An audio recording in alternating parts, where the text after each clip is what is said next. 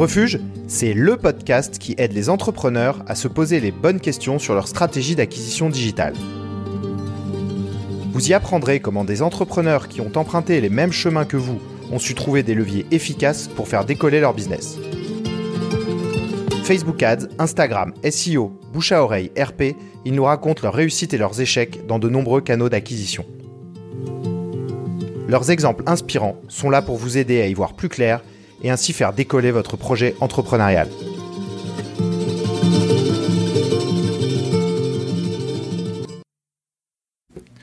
Aujourd'hui, je reçois le tout premier invité de mon podcast. À cette occasion, j'ai eu le plaisir d'échanger avec Laura Chenet, la fondatrice de La Petite Impatiente. La Petite Impatiente est une offre de boxe mensuelle qui accorde aux futurs mariés des moments de bien-être dans la préparation de leur mariage. Dans cet épisode, Laura, ancienne wedding planeuse, nous raconte comment elle a su porter une attention singulière à ses premières clientes, au point de nouer avec elles des relations quasi affectives. Elle nous dévoile comment elle a su, notamment sur Instagram, construire une communauté engagée et fidèle. Je vous souhaite une très bonne écoute. Bonjour Laura. Bonjour, Je suis euh, ravi de te recevoir pour cet euh, épisode de podcast. Pour la, petite, his- pour, la, pour la petite histoire, on s'est euh, on s'est rencontrés, on partageait les mêmes bureaux à Nantes, euh, où, où j'ai emménagé récemment. Et en fait, toi, tu, tu viens de partir et de, et de t'installer euh, à Rennes. C'est ça, ouais, tout à fait. On s'est croisés l'espace de quoi, deux, trois semaines maxi, et puis, et puis voilà, je suis déjà Voilà. Mais ton, ton parcours m'a intéressé parce que bah, tu es entrepreneuse. Donc, avant toute chose, bah, Laura, je vais, je vais commencer par, enfin, on va commencer par euh, te laisser te présenter, euh, que tu racontes, racontes ton parcours, la boîte, que tu la présentes. Euh, Voilà, je te laisse, je te laisse parler. Bon, bah, allons-y. Euh, donc, je suis Laura Chenet, j'ai 31 ans. Et donc, je, j'ai commencé un peu dans le métier de l'événementiel d'abord, puisque après, euh, après mes études en, communication, je suis montée euh, en Bretagne, euh, où j'ai commencé à un peu chercher du travail. Et puis, je suis tombée sur, cette, sur cette grosse agence d'événementiel qui s'appelait La Belle Émotion à l'époque, qui recherchait en fait à ouvrir un réseau de franchise. Et moi, le, côté entrepreneur m'a toujours assez plu, sachant que mon stage d'entreprise, je l'avais fait justement dans un camping. Enfin, c'est pas un camping, hein, c'est un camping, euh, c'est un incubateur en fait pour start-up. Et donc euh, moi, mon rôle, c'était justement de, mettre en avant ces start-up et du coup de les voir euh, évoluer devant moi. Je me disais mais ça a l'air trop cool de monter une start-up, euh, d'avoir sa propre boîte, etc. Et donc du coup, quand moi je me suis mis à chercher du travail, finalement, je vais pas trop cherché. Je me suis plus dirigée tout de suite vers l'entrepreneuriat. Et, euh, donc euh, voilà, j'ai eu cette opportunité de rentrer dans ce réseau de franchise, la belle émotion, où j'ai euh, donc été la directrice euh, de l'agence euh, La Belle Émotion Pays de la Loire euh, pendant euh, pendant cinq ans. Ensuite, j'ai un petit peu évolué puisque j'ai été directrice de toute la région Grand Ouest, donc j'allais euh, de Bretagne à Bordeaux. Euh, et puis euh, et puis après, j'ai euh, j'ai tout doucement quitté ce réseau de franchise pour euh, pour créer mon propre ma propre agence bien sûr donc euh, Chenet Evans. Voilà, donc Ok. ça, Donc, Event, c'est un, moment euh, important dans, dans, dans, dans ta carrière. Tu avais le rôle de, de wedding planeuse, enfin le métier de wedding planeuse, c'est ça? Ouais, c'est ça. Donc euh, j'étais effectivement, euh, comme on dit, wedding planner. Euh, j'ai après, c'est vrai que c'est c'est c'est assez réducteur dans le sens où j'étais quand même, c'était ma propre entreprise. Donc euh, t'as le métier de wedding planner, mais t'as aussi le métier de chef d'entreprise derrière. Tu fais ta compta, ta com et tout ce qui va derrière. Mais en plus de ça, t'organises des mariages. Euh, mais c'est mais c'était hyper formateur pour moi et euh, de toute manière. euh, c'est quelque chose que j'aurais pas pu faire, en tout cas pour le compte de quelqu'un d'autre, puisque puisque c'est mon identité. Et, euh, et ça, c'est important de, de le savoir quand on crée une boîte, que ça que ça se rapporte à son à sa propre identité. Ouais, bah c'est en fait quand je- quand j'ai regardé ton ton ton site de Chenet Events et, et, et tes- ton Instagram, bah ce qui ressort c'est quand même que enfin t'organisais des gros événements quoi. Ouais. C'était des mariages euh, assez importants. J'ai l'impression qu'il y avait des gens qui étaient enfin, j'ai- cru voir des, des, des personnes qui avaient pas mal de followers sur Instagram, donc euh, des Américains, enfin un petit peu tous les pays. C'est- C'était c'était euh, c'était une grosse responsabilité. Comment tu t'es euh, tu t'es lancé, euh, voilà, comment on organise un, un, un premier mariage euh, quand on, enfin, voilà, la première Alors, fois en fait? J'ai eu de la chance de pas m'être lancée euh, comme ça dans le vide dans ce métier-là de dans ce monde du mariage. Et d'ailleurs, je si, si je peux lancer un conseil à toutes celles qui veulent se lancer dans ce métier, formez-vous avant. Euh, moi, j'ai eu donc la chance de commencer avec la belle émotion en, tant que, franchisée du coup, et ils m'ont beaucoup appris. Ils m'ont beaucoup appris. J'ai, eu des, cas compliqués où ils m'ont suivi, où ils m'ont aidé à, faire en sorte que ça reste un beau mariage. J'ai vraiment été suivie grâce à eux. J'ai vraiment été formée grâce à eux, ce qui fait que au moment où euh, j'ai pris mon envol toute seule. Euh, on était d'ailleurs toujours en contact, hein, on est toujours encore aujourd'hui, et, euh, et, et c'était presque naturel pour moi après d'organiser des mariages. C'est vraiment, euh, voilà, c'est arrêter de se mettre la pression sur ça parce qu'à partir du moment où on se met la pression sur un mariage, c'est foutu. Euh, ça ah reste un événement. Euh, pour nous, en tout cas, il est pro, il est fait, euh, il est préparé en avance, en amont. On sait qu'on a tous les outils pour, pour le réussir. Donc il n'y a pas de raison que ça, que ça, voilà, y ait un problème. Maintenant, effectivement, c'était euh, c'était des gros mariages, on avait des très très gros budgets, euh, mais il n'en reste pas moins que la méthodologie est la même que sur un petit mariage. Euh... mais ça, ça, ça, se ressent, mais en tout cas, le côté pro se voit sur Instagram, par exemple. Euh, on voit que tu, tu, c'est très pro. Euh, des, des mariages, t'en as organisé combien à peu près? Voilà, j'ai jamais fait le compte. Le plus gros, la plus grosse saison que j'avais fait, c'était 29 mariages en, en un été. Euh, après, ah euh, plus ça allait, plus on réduisait dans le sens où vu que c'était des plus gros mariages, ça durait beaucoup plus longtemps aussi. Donc on avait euh, beaucoup plus de beaucoup moins de temps pour pour être disponible pour d'autres mariés et puis surtout on se consacrait ah beaucoup plus à un seul dossier. Donc là maintenant je suis plutôt aux alentours de 10-12 mariages par saison. Sachant qu'en Bretagne la saison est assez assez courte. bah écoute, euh, moi je devais marier l'année dernière. Euh, j'ai dû avec le Covid repousser. Normalement c'est prévu pour euh, peut-être le 19 juin, donc euh, je, je serai preneur de tes conseils. je, ouais, on croise les doigts et je, je suis preneur de tes conseils.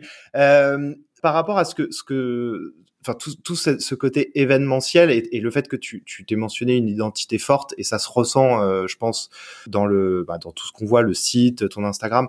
Quand, quand tu es, t'organises un mariage, en fusion avec les, les mariés? Alors, pas, euh, pas tout le temps. Honnêtement, tous les mariés ont un, un tempérament, un caractère différent.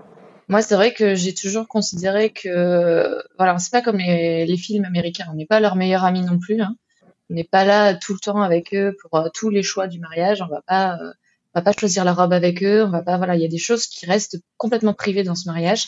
Nous, on est vraiment là en tant que conseiller, on est vraiment là en tant que professionnel. Ils comptent sur nous pour leur apporter cette cette cette connaissance-là du, du, milieu du mariage que eux n'ont absolument pas puisqu'ils se marient qu'une fois et en général c'est la première avec nous. Euh, maintenant, c'est vraiment ça. Il faut faire attention. On n'est pas leur meilleur ami. Euh, néanmoins, euh, le fait qu'on rentre dans leur intimité, puisque voilà, un mariage c'est quand même quelque chose de très intime. On va rencontrer leur famille, on va comprendre l'histoire de leur famille. Souvent, il y a des il y a des petites querelles, des choses comme ça, donc on va forcément être au courant. Euh, ça nous ça nous ça nous met tout de suite dans une position un peu plus de, de confident. Mais, euh, mais il faut respecter aussi euh, le caractère des mariés en fait. Si les mariés sont assez expansifs et très heureux, les Américains sont souvent comme ça. Bah là, on est vraiment en train de se taper dans les mains, il y a aucun problème.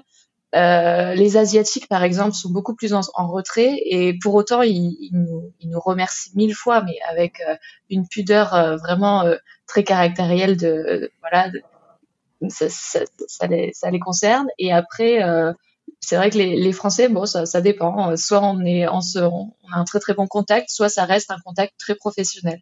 Ça, ça dépend. Et moi, je leur impose rien en tout cas. Et toi, en tant que prestataire, tu ressens, par exemple, alors c'est ça, ça, sera pour la suite justement de notre échange, mais euh, tu ressens euh, les émotions, tout ce qui tout ce qui est vécu par la famille et par les mariés pendant ces pendant ces journées? Alors non, enfin, faut se dire que le jour d'un mariage, euh, c'est vraiment. Euh, nous, on n'a on pas le temps de d'apprécier euh, l'événement, en fait. Euh, on, n'a pas, on va dire à la mariée qu'elle est belle.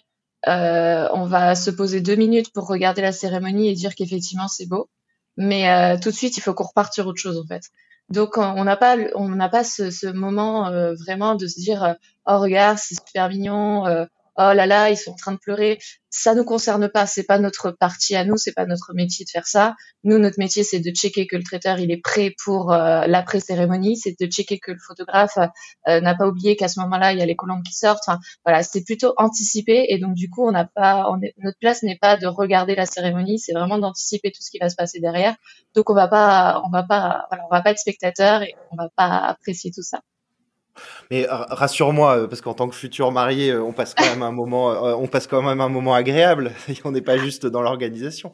Ah non, bah non, mais les mariés, eux, eux, le but du jeu, c'est qu'ils passent un excellent moment et qu'ils se rendent pas compte justement de du temps qui va passer. Eux, le but du jeu, c'est qu'ils apprécient toutes les minutes qui, qui sont autour d'eux. maintenant, quand il n'y a pas de wedding planner, il y a un autre staff autour. C'est les prestataires sont là et s'ils sont bien choisis par les mariés, il y a aucun problème parce que les prestataires vont faire le boulot.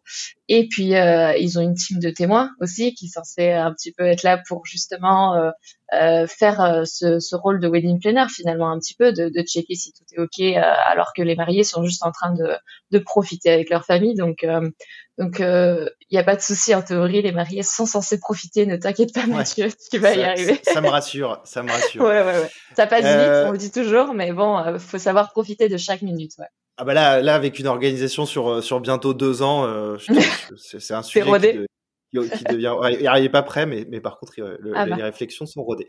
Euh, on parle de tout ça parce que euh, ça a beaucoup déterminé la suite euh, de ta carrière et du coup, fort de cette expérience en tant que wedding planeuse, tu as décidé de lancer un produit. C'est ça. En fait, j'ai j'ai pas forcément décidé de lancer ce produit. C'est un peu euh, le produit qui, euh, qui est venu à moi euh, parce que j'avais ce besoin euh, par rapport à mon métier de wedding planner. Et en est découlé plusieurs réflexions et du coup maintenant la petite impatiente est née. C'est, assez drôle. je, vais, je vais te raconter un peu comment ça, s'est lancé. Je pense que c'est un peu l'idée de, de la question. Mais euh, effectivement, euh, moi, donc euh, pour mes mariés, j'avais envie de, prolonger un petit peu ce moment avec eux, parce que comme je t'expliquais, le jour J, même si je suis là pour eux, présente physiquement, je vais les voir en coup de vent, etc. Parce que moi, il faut que j'organise d'autres choses à côté. Et, du coup, je voulais leur laisser un joli coffret sur leur lit de, leur chambre euh, du mariage, euh, avec mes derniers conseils, avec quelques petites choses euh, vraiment pour leur faire plaisir, le petit clin d'œil en fait, pour que quand ils quand ils arrivent le jour du mariage, ça y déjà ils déstressent et ils savent que tout est sous contrôle et qu'on est là. Et puis ce coffret, je ne l'ai pas trouvé. Moi, je cherchais vraiment quelque chose de qualitatif, de français, parce que je travaillais beaucoup avec une clientèle étrangère, donc j'avais vraiment envie d'avoir cette petite French touch. Donc ça, c'est quelque chose que je n'ai pas trouvé. Donc je me suis dit bon ben c'est pas grave, je vais je vais créer mon propre coffret. Euh, voilà, je vais, je vais, je vais, trouver un joli coffret, je vais mettre mes produits dedans. Je voilà. Puis au fur et à mesure, je me suis rendu compte que c'était un peu dommage de faire ce coffret justement euh, que pour mes clients à moi et que pourquoi pas on pouvait le proposer à, d'autres wedding planners du coup parce que dans la logique si moi j'en ai besoin je me dis peut-être que d'autres wedding planners seraient également intéressés d'offrir ça à, ces couples et, euh, et puis finalement la, la, la, réflexion a un peu, un peu duré et puis je me suis dit bon bah pourquoi finalement faire ça directement avec euh, que en B2B Pourquoi pas proposer ça directement à des mariés? À des mariés, à des témoins, à des parents qui auraient envie d'offrir euh, un cadeau finalement euh, à des aux mariés quoi. Les mariés se faire plaisir, etc. Mais mais dans ce coffret, il manquait le côté accompagnement que j'ai appris dans mon, dans mon métier de wedding planner. Et, et donc je me suis dit bah non mais c'est un peu dommage juste un coffret comme ça à poser il y a plus cet accompagnement, il y a plus ce côté conseil. Et donc, du coup, euh, en faisant mon business plan, j'ai vraiment un peu plus euh, découvert ce côté box par abonnement. Et je me suis dit, mais en fait, c'est exactement ça qu'il me faut. C'est-à-dire, j'accompagne les mariés tous les mois grâce à cette box. Et donc, la petite impatience. Donc tu es, parti euh, parce que tu, toi tu m'avais raconté le, le concept. Euh, tu es parti au départ d'un coffret qui était du coup un moment unique, enfin une attention précise que toi, enfin une, une, une, patte que tu veux laisser aux mariés pour les mettre dans de bonnes conditions. Et de ce coffret, tu en as fait dériver une box. Donc c'est un abonnement auquel euh, les, enfin, que les mariés vont recevoir, les futurs mariés vont recevoir dans les mois qui précèdent l'organisation de leur mariage. C'est ça? C'est ça. Ça va de M-12 à M-1. Okay. Tous les mois, la future mariée, c'était vraiment dédié à la future mariée du coup, reçoit sa box mensuelle, donc avec quatre produits de créateurs français du mariage, de la beauté, du bien-être. Donc le but du jeu, c'est qu'elle découvre des créateurs français, qu'elle que ça lui donne des idées pour s'en servir le jour de son mariage ou pas. Hein. Et puis le côté beauté bien-être, c'est aussi pour qu'elle se qu'elle se fasse plaisir, qu'elle ne s'oublie pas pendant ses préparatifs, euh, qu'elle qu'elle découvre aussi des marques de cosmétiques par exemple qui peuvent être intéressantes pour son jour J. Euh, vraiment qu'on pense à la mariée en tant que femme et on pense à la mariée en tant que future mariée effectivement. Et alors, comment tu alimentes, comment tu enrichis une box euh, Voilà, cette, enfin voilà, c'est c'est un c'est un mélange entre des produits de beauté chaque mois avec euh, bah, des conseils, avec des choses où où il y a vraiment un, un rythme que toi tu as identifié par exemple? Alors oui, euh, c'est très important de le souligner. Euh, c'est là où justement mon expérience de wedding planner euh, entre en jeu. le but du jeu, c'est vraiment de les accompagner. Donc, c'est-à-dire que moi, je, connais on va dire dans la théorie, hein, parce que là avec le Covid on est un peu hors théorie, mais je connais l'avancée théorique d'un mariage, c'est-à-dire qu'à moins 12, je sais à peu près où elles sont censées en être, à M-3 pareil, à M-6 pareil. Donc du coup, les produits sont vraiment en, lien avec cette avancée théorique du mariage, c'est-à-dire que si on prend l'exemple de la papeterie, euh, donc nous, on n'a aucun échantillon hein, dans les coffrets, euh, dans les box, c'est pas d'échantillon du tout. Donc, euh, si j'ai envie de faire découvrir une créatrice de papeterie, par exemple, ça va être une jolie carte avec une jolie citation en dorure, des choses comme ça qu'elle puisse utiliser en déco ou pour une correspondance. Et, et, donc du coup, l'idée c'est qu'elle découvre cette créatrice de papeterie avant d'envoyer ses faire-part. Donc du coup, les créateurs de papeterie sont dans les box entre M-12 et M-7. Parce que logiquement, on envoie ses faire-part à M-6. Donc si la créatrice papeterie était dans la M-4, ça n'avait aucune plus-value ni pour la mariée, ni pour la créatrice en, soi. Donc c'était vraiment là où, nous, on va, on va mettre, on va dire, notre, notre expérience, enfin, je vais mettre mon expérience de wedding planner euh, euh, en, œuvre euh, et puis également dans, avec le magazine. chaque, chaque box est accompagné d'un magazine, le petit mag, de 52 pages, donc c'est vraiment un magazine assez conséquent quand même. Et, euh, et du coup, on va y mettre nos. Enfin, moi, je vais y mettre mes, mes, astuces, mes conseils de wedding planner pour, euh, pour les aider à préparer ce, ce, ce, mariage, toujours dans, dans la logique de leur euh, théorique, de leurs avancées, dans leur préparation. Ok, ok, ok. Bon, je suis à, je suis à M-2. Euh, j'ai toujours pas envoyé les faire part. Faut que je m'inquiète aussi. Tout va bien. on va dire qu'avec le Covid, de toute manière, il n'y a plus de théorie. Là, c'est bon, on fait tout en, crash et puis voilà. Alors, juste pour remettre aussi dans le, la chronologie, de toi, la partie wedding planeuse, c'est quelque chose que tu tends à réduire et pour passer justement plus de temps sur la partie de la, enfin, de la petite impatiente. C'est ça? Ouais.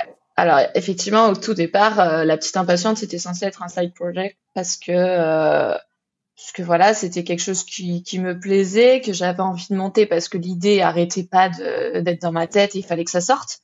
Parfois, on a des idées comme ça, il faut que ça sorte, sinon, sinon c'est pas possible. Donc je m'étais dit, ok, je, je, le fais à côté. Et puis, euh, par contre, wedding planner, ça reste mon métier euh, numéro un. J'ai monté une agence, ça fait maintenant huit ans que je suis dans le métier. Euh, voilà, je vais pas, je vais pas tout abandonner comme ça il se trouve qu'entre temps, bon, bah, on a eu, on a eu le Covid et, euh, et l'activité d'événementiel a effectivement fortement diminué, forcément. Euh, et euh, il se trouvait que du coup, euh, l'activité LPI, euh, bah, on, je m'en rendais pas compte, mais en fait, a été, a vraiment été propulsée en avant et a fait surtout beaucoup de bien à des futurs mariés. Enfin, en fait, c'est à ce moment-là où je me suis dit, waouh, en fait, j'ai l'impression que vraiment, c'est un projet qui initialement était censé euh, être vraiment euh, en à côté. Et en fait il, est vraiment il procure un, un, bonheur chaque mois à beaucoup de futurs mariés. Elles me l'écrivent hein, je, je n'invente rien. Et du coup ça ça donne envie d'aller plus loin en fait pour elles. Et donc du coup euh, voilà j'ai décidé de, de mettre entre vraiment de vraiment diminuer l'activité de wedding planner forcément à cause du Covid et puis de toute manière euh, voilà, je, je, j'arrête de communiquer sur cette activité. Je, je prends soin de mes, mes, derniers maris, on va dire. Hein. J'en ai encore quelques-uns à marier jusqu'en 2022-2023, hein, du coup.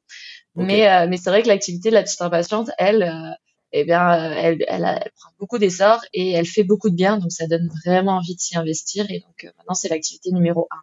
Tout à fait. Ouais, bah moi, quand on était dans les bureaux, je te voyais, euh, j'avais l'impression de, de, je t'entendais à la fois parler de l'organisation de mariage, de la boxe, et, c'est vrai que tu, tu switchais entre pas mal de, de choses. Euh, voilà, t'avais, t'avais l'air, enfin ton, ton, agenda avait l'air euh, extrêmement bien rempli. euh, du, du coup, je, juste pour, bon, c'était, c'est, c'est, c'est une super présentation et, et merci Laura de, de, d'être revenue sur ton parcours. Euh, je vais me présenter rapidement parce que c'est un peu un, moi c'est mes premiers enregistrements d'épisodes. Euh, moi je suis un spécialiste Mathieu Secarelli, je suis un, spécialiste en acquisition et euh, j'ai lancé ce podcast pour pour aider les entrepreneurs à trouver la voie de leur acquisition. Parce que en fait, je suis parti d'un constat qui est celui que de nombreux entrepreneurs comme toi, souvent ils, réalisent un peu tard dans leur projet l'importance de travailler leur acquisition, donc de trouver des clients. Euh, en fait, le constat très fréquent, c'est que beaucoup vont lancer leurs produits, vont avoir, vont, vont, vont, mettre un effort important dans la sortie du produit, et une fois qu'il est sorti, bah en fait, c'est comme si ah mince, les, les, clients ne vont ne viennent pas vraiment en fait comme des mouches s'attirer sur le produit. Et du coup, il y en a beaucoup qui, au bout de quelques mois, se disent, euh, bah, en fait, je, je, enfin, ah ouais, l'acquisition, c'est un métier, quoi. Il faut avoir une vraie stratégie, il faut déployer, euh, euh enfin, faut, comprendre les canaux, faut savoir ce qu'on a envie de faire, faut savoir qui on a envie de recruter. Et du coup, euh, avec l'expérience, moi, ça fait plusieurs années que je suis à mon compte et plusieurs années que je suis dans le digital, je me suis rendu compte de l'importance d'avoir, euh, d'avoir une vision globale la principale raison est que moi je suis assez frustré des conseils que je peux lire euh, en matière d'acquisition, à part aux US sur des sur des, euh, des gros hackers plutôt connus qui, qui eux restent imprégnés d'une culture forte euh, de, de, de l'acquisition au sens au sens pur. Euh, mais mais voilà, c'est c'est vrai qu'on on, lit beaucoup de conseils qui qui prônent la verticale, enfin où chacun prône sa propre verticale, ça peut être les pubs Facebook, le SE, enfin le, le SEA, euh, voilà, et, et, le contenu. Et du coup, beaucoup perdent la vision globale et dans les échanges que j'ai avec des entrepreneurs, bah, ce que je remarque, c'est qu'il est parfois difficile de euh, bah, de comprendre qu'est-ce qu'il faut faire, où ils peuvent mettre leurs efforts, qu'est-ce que ça va générer. Et l'idée à travers ce podcast, c'est de, de réunir euh, des interviews d'entrepreneurs inspirants comme toi et, euh, et ainsi permettre à ceux qui vont écouter ce podcast de se poser les bonnes questions et de bénéficier de conseils pour avoir justement cette vision globale. Donc voilà. Donc est-ce que c'est une promesse, toi, par exemple, euh, Laura, qui te, qui te, qui te parle? Alors, je me suis effectivement retrouvée dans le cas de figure dont tu parles, c'est-à-dire que, euh, comme je disais, le, projet était dans ma tête, le projet est sorti. J'imaginais effectivement ma clientèle derrière, mais j'ai alors dans le business plan sur le papier, il n'y a pas de problème. Alors oui, on va faire ça pour le lancer, on va faire ça pour euh, pour pour avoir les clients, on va faire ça pour se faire connaître. Et après, quand tu arrives, que tu es confronté à la réalité, tu te dis, ça, je comprends pas, c'est pas, c'est pas comme j'avais écrit, quoi. Ça se passe pas, euh, mon prévisionnel euh, du début et mon prévisionnel de maintenant, ça fait un an que j'ai lancé la situation, n'est pas du tout le même. Alors, on s'est pas complètement foiré, hein, ça, ça, ça a bien marché. Mais, euh, mais c'est vrai que je, je m'attendais, par exemple, je me rappelle, j'avais dit en octobre, je, je loue un, un budget com très important euh, et là, boum, euh, sur mon prévisionnel, j'avais imaginé que boum, euh, j'allais décupler mes ventes. Bah, ça s'est pas du tout passé comme ça parce que parce que il s'est trouvé qu'il y, avait le Covid, que les journalistes avaient complètement autre chose à, à dire que juste parler des petites box d'un mariage que bah, finalement personne ne sait s'il va y avoir des mariages ou pas cette année. Euh, donc on s'est retrouvé en fait confronté à une réalité qui était vraiment très loin de la théorie. Et du coup, là, on se dit, ok, qu'est-ce qu'on sort comme moyen? Et là, boum, boum, boum, on a essayé de tout sortir en même temps. Euh, les pubs Facebook, euh, les, journaux, les, enfin, j'ai même payé pour être dans la presse. Enfin, on, a essayé tout. Et au final, ce, ce, ce mélange d'un peu tout n'a pas donné grand-chose. Et puis, et grâce à une discussion notamment que j'avais eue avec toi, c'est vrai qu'on se rend compte que finalement l'essentiel c'est quoi? C'est de revenir aux bases. Comment est-ce que j'ai créé euh, au tout début ma communauté? Parce qu'on a une, petite communauté naissante sur Instagram, et c'est vrai qu'on est vraiment une marque qui a été euh, lancée grâce à Instagram, mais pas grâce aux pubs Instagram en fait, grâce euh, grâce à notre communauté qui nous a suivis, qui nous relaie. Et, et, grâce à l'identité de la petite impatiente qu'on a réussi à relayer aussi sur, sur Instagram. C'est vrai que voilà, ouais, je suis tout à fait d'accord avec toi. On arrive, on sait pas quoi faire, on fait tout, mais en fait, euh, ça sert à rien. Ouais, bah c'est intéressant euh, enfin, ce, que, ce, que tu, ce que tu soulignes. Euh, on va revenir un peu euh, dans, dans les différents canaux que toi tu as pu approfondir, que ce soit le, enfin, la partie réseaux sociaux, la partie peut-être pub, le contenu, comment tu organises ton temps. mais il y a une première il y a un premier niveau de compréhension que j'ai envie d'avoir avec toi, c'est c'est quel était le bagage marketing et communication que tu pouvais avoir ou qu'il y avait dans ton équipe? Alors là, on va parler du, projet vraiment de la petite impatiente, mais comment toi, euh, est-ce que tu avais des convictions de départ du fait de ton historique et tout? Alors, euh, moi, j'ai fait effectivement des études de com, mais euh, assez tardivement, il hein, faut, le dire. Hein, j'ai commencé par une licence de droit sciences politiques. Donc, tu vois, j'ai eu que deux années de com pour aller jusqu'au master 2. Donc euh, deux, années de com qui étaient assez généralistes et euh, on va pas dire que j'ai appris à fond euh, comment vendre un produit. J'ai plutôt appris à comment promouvoir un produit, mais pas forcément comment le vendre. La com et le marketing, c'est deux choses qui sont très différentes. donc on va dire que dans mon expérience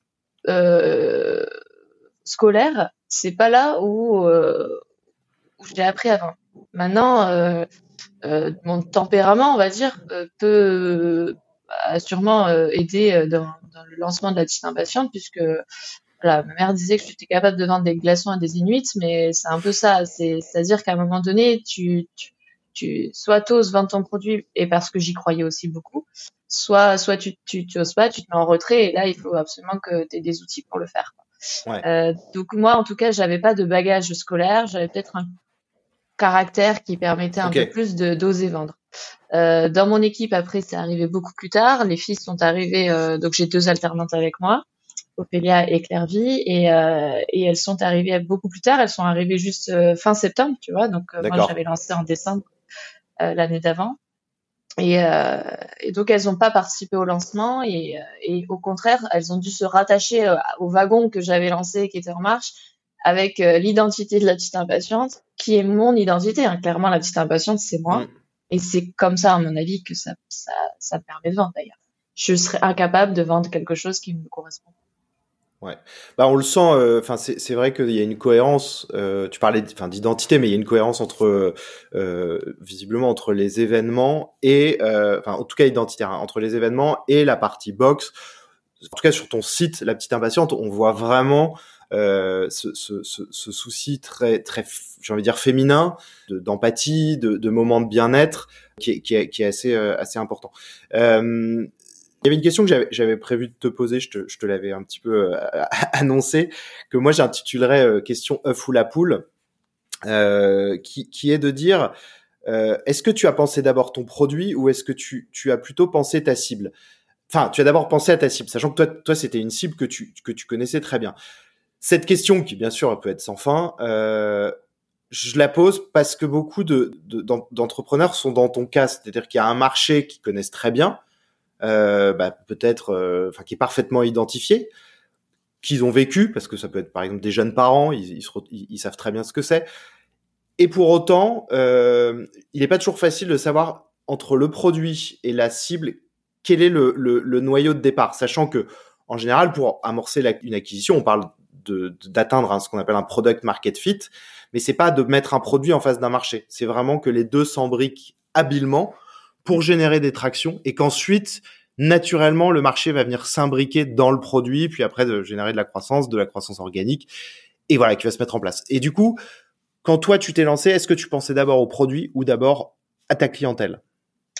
Euh, Alors j'ai d'abord pensé le produit pour ma clientèle. Euh, mais je me suis trompée de clientèle. Ah, ok. C'est-à-dire qu'au départ, euh, comme je t'avais expliqué, c'était pour mes mariés à moi. Euh, et puis après, quand j'ai un peu euh, migré le produit vers euh, les box par abonnement, donc j'étais plus sur ma clientèle mariage à moi, j'étais plus sur une clientèle mariage française qui correspondait du coup plus du tout à, à mes clients wedding planner. Hein. Et, euh, et du coup, quand tu vois dans mon business plan, mon personnage, et eh ben, il a rien à voir avec mes clientes d'aujourd'hui. Et du coup, j'ai construit euh, la petite impatiente petit à petit grâce à mes clientes, mes premières clientes en fait, parce que euh, on a beaucoup échangé grâce à Instagram. elles m'ont beaucoup dit comment elles trouvaient la box, qu'est-ce qui leur avait plu, pas plu. Donc tout ce qui leur plaisait, bah, j'allais à fond dedans. Et tout ce qui les plaisait pas, bah, j'ai enlevé tout de suite. Et du coup, le produit initial euh, a quand même euh, un peu à voir avec le produit de, de maintenant, hein, puisque puisque j'aime les choses bien faites dès le départ. Ça, c'est un peu mon, mon souci, mais c'est vrai qu'on dit souvent euh, done is better than perfect, mais moi j'aime bien les choses déjà bien parfaites. Et euh, donc euh, voilà, j'avais quand même lancé le produit euh, en faisant quelque chose de beau, etc. Mais il y a quand même eu beaucoup d'évolutions, que ce soit dans le magazine, le type de conseils qu'elle voulait avoir, que ce soit dans, dans les produits, que ce soit dans le, le, petit détail en fait qui va faire que au unboxing va y avoir ce sentiment d'appartenance à une communauté.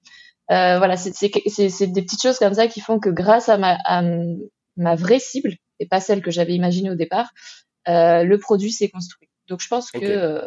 Ça s'est amorcé, c'est un peu les deux qui ont fait euh, mûrir. Donc tu, mais, mais ça veut dire qu'initialement, tu as, pensé à la cible que tu connaissais bien, tu as lancé un produit, et alors là où tu as été euh, super réactive et du coup super euh, habile, c'est d'avoir su aussi comprendre ça. C'est-à-dire que tu, tu dois être dans une empathie qui est très forte, qui t'a permis de voir que les clients que tu avais l'habitude de traiter, euh, bah, en fait, ce que tu avais imaginé comme box pour eux, bah en fait elle elle elle était elle permettait pas forcément à toucher des gens euh, peut-être plus enfin j'ai envie de dire quand je dis normaux c'est qu'ils sont peut-être plus dans l'organisation de, mmh. dans une organisation de mariage plus simple et du coup, euh, tu as fait évoluer. Est-ce qu'il y a un exemple de produit, par exemple, qui, qui convenait dans un, enfin une typologie et qui convenait plus du tout à l'autre? Euh, bah déjà en termes de rien qu'en termes de prix, euh, j'ai fait attention à ce que, à ce que les, les prix correspondent plus euh, à sans, sans, sans, partir dans du low cost, hein, parce que c'était pas du tout l'idée de la petite impatiente non plus. Euh, mais euh, j'ai fait en sorte que ce soit une, un coffret, une box qui soit accessible tous les mois à, euh, à, des, à des mariées françaises qui viennent de tout horizon. Maintenant, en termes de produits, on avait, on avait imaginé des produits, par exemple, de, de, créateurs français vraiment très haut de gamme. Mais du coup, même si on avait ce produit dans la box, euh, pour le créateur, ça n'avait pas d'intérêt puisque ma clientèle derrière n'était pas forcément une clientèle trop de gamme. On a hein, des futurs mariés qui font des très très beaux mariages, j'imagine, dans, dans, dans, nos abonnés, mais, euh, mais on a des futurs mariés aussi qui font des mariages très très simples et qui sont très très beaux hein, pour autant. Alors là, pour le coup, je, je, ne, je, ne, juge rien du tout. Oui, oui, non, mais la euh, simplicité, je, je, je, enfin voilà, moi c'était plus dans, euh, enfin, euh, simple n'est pas dans, le sens euh, rendu, mais c'est plutôt dans l'organisation. Euh, c'est plus ça. que je voulais dire. Il y en a qui, voilà, où leur, on va dire leur leur centre d'intérêt n'est pas le même. Il y en a qui, qui veulent quelque chose de beau et de waouh. Il y en a qui veulent quelque chose de hyper convivial et intime.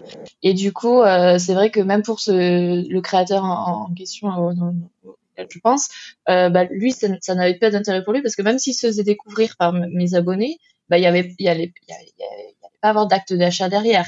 Euh, donc moi, c'est ça aussi que j'ai retravaillé, c'est-à-dire que moi, il faut que mes créateurs euh, aient une plus-value à être dans la box et un retour derrière. Donc, et à contrario aussi, j'ai aussi enlevé des produits puisque voilà, j'ai vraiment retravaillé ça tout au long des mois qui que j'avais mis qui étaient moins intéressants parce que du coup j'avais dit bah tiens ça ça pourrait convenir et en fait ça convenait pas assez. Enfin vraiment j'essaye de moduler en fonction de en fonction de chaque mois quand elles découvrent leur box qu'est-ce qu'elles m'en disent. Du coup il y a des, créateurs que j'ai enlevés. Ah oui, c'est vrai. Bah du coup, tu rajoutes. En fait, oui, tu rajoutes même une autre problématique avec euh, avec le, les éléments qui peuvent être euh, qui peuvent être présents dans ta, box.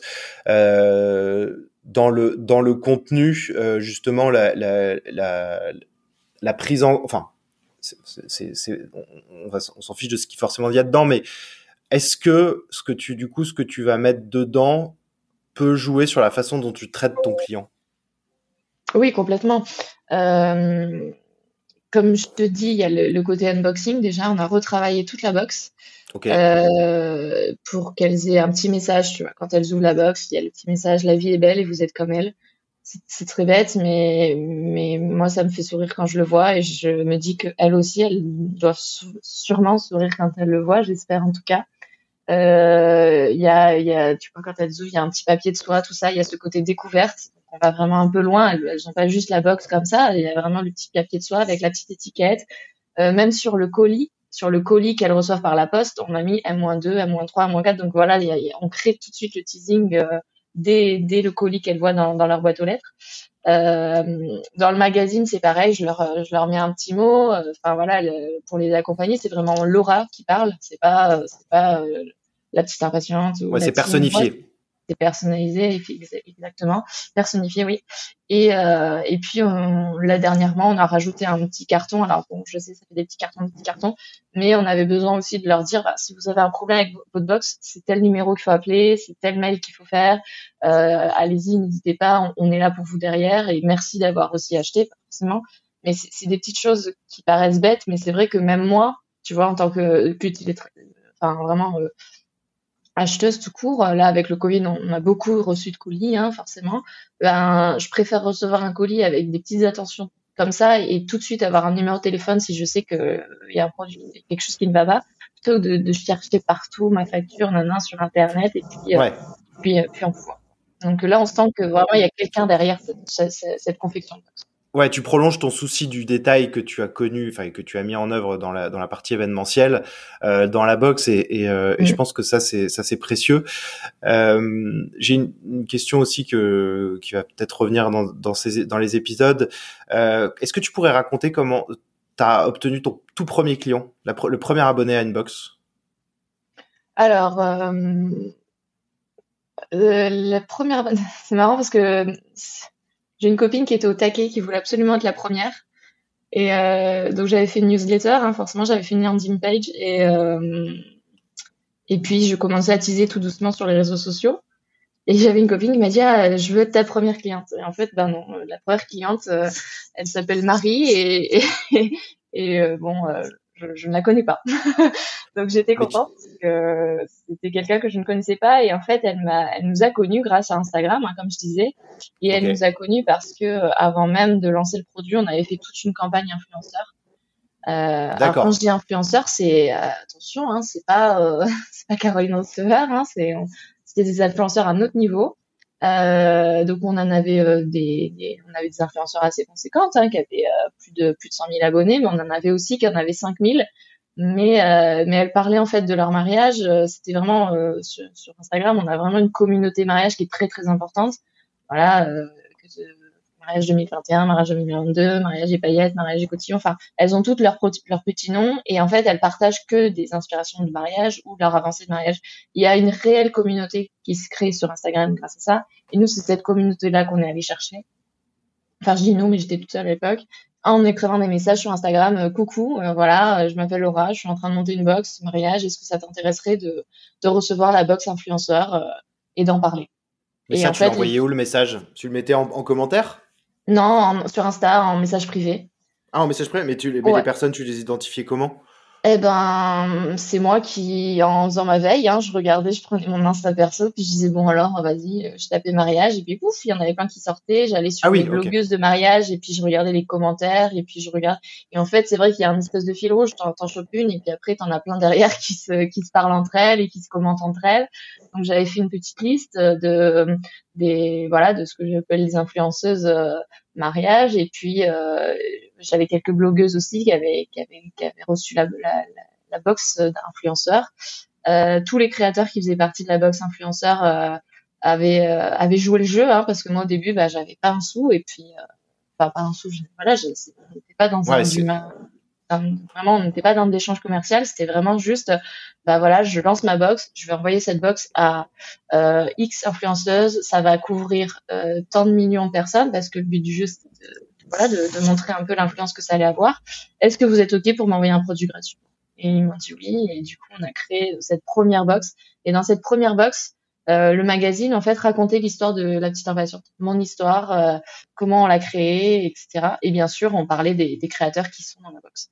Et donc, euh, voilà, ces, ces, ces influenceuses ont reçu cette box influenceur. Elles en ont parlé. Et après, elles ont donné le décompte pour. Euh, elles ont fait des. Elles ont fait des des concours forcément pour euh, pour gagner une box, pareil. Et, euh, et de là, le, le, décompte a été lancé et, la petite impatiente, boum, euh, est sortie. Et, dès, et dès le début, tu... je crois. à février, février 2020. C'est ça. Et donc, je ne connais pas ma première abonnée. Il faudrait que je la, je la rappelle, Marie, là, en disant alors.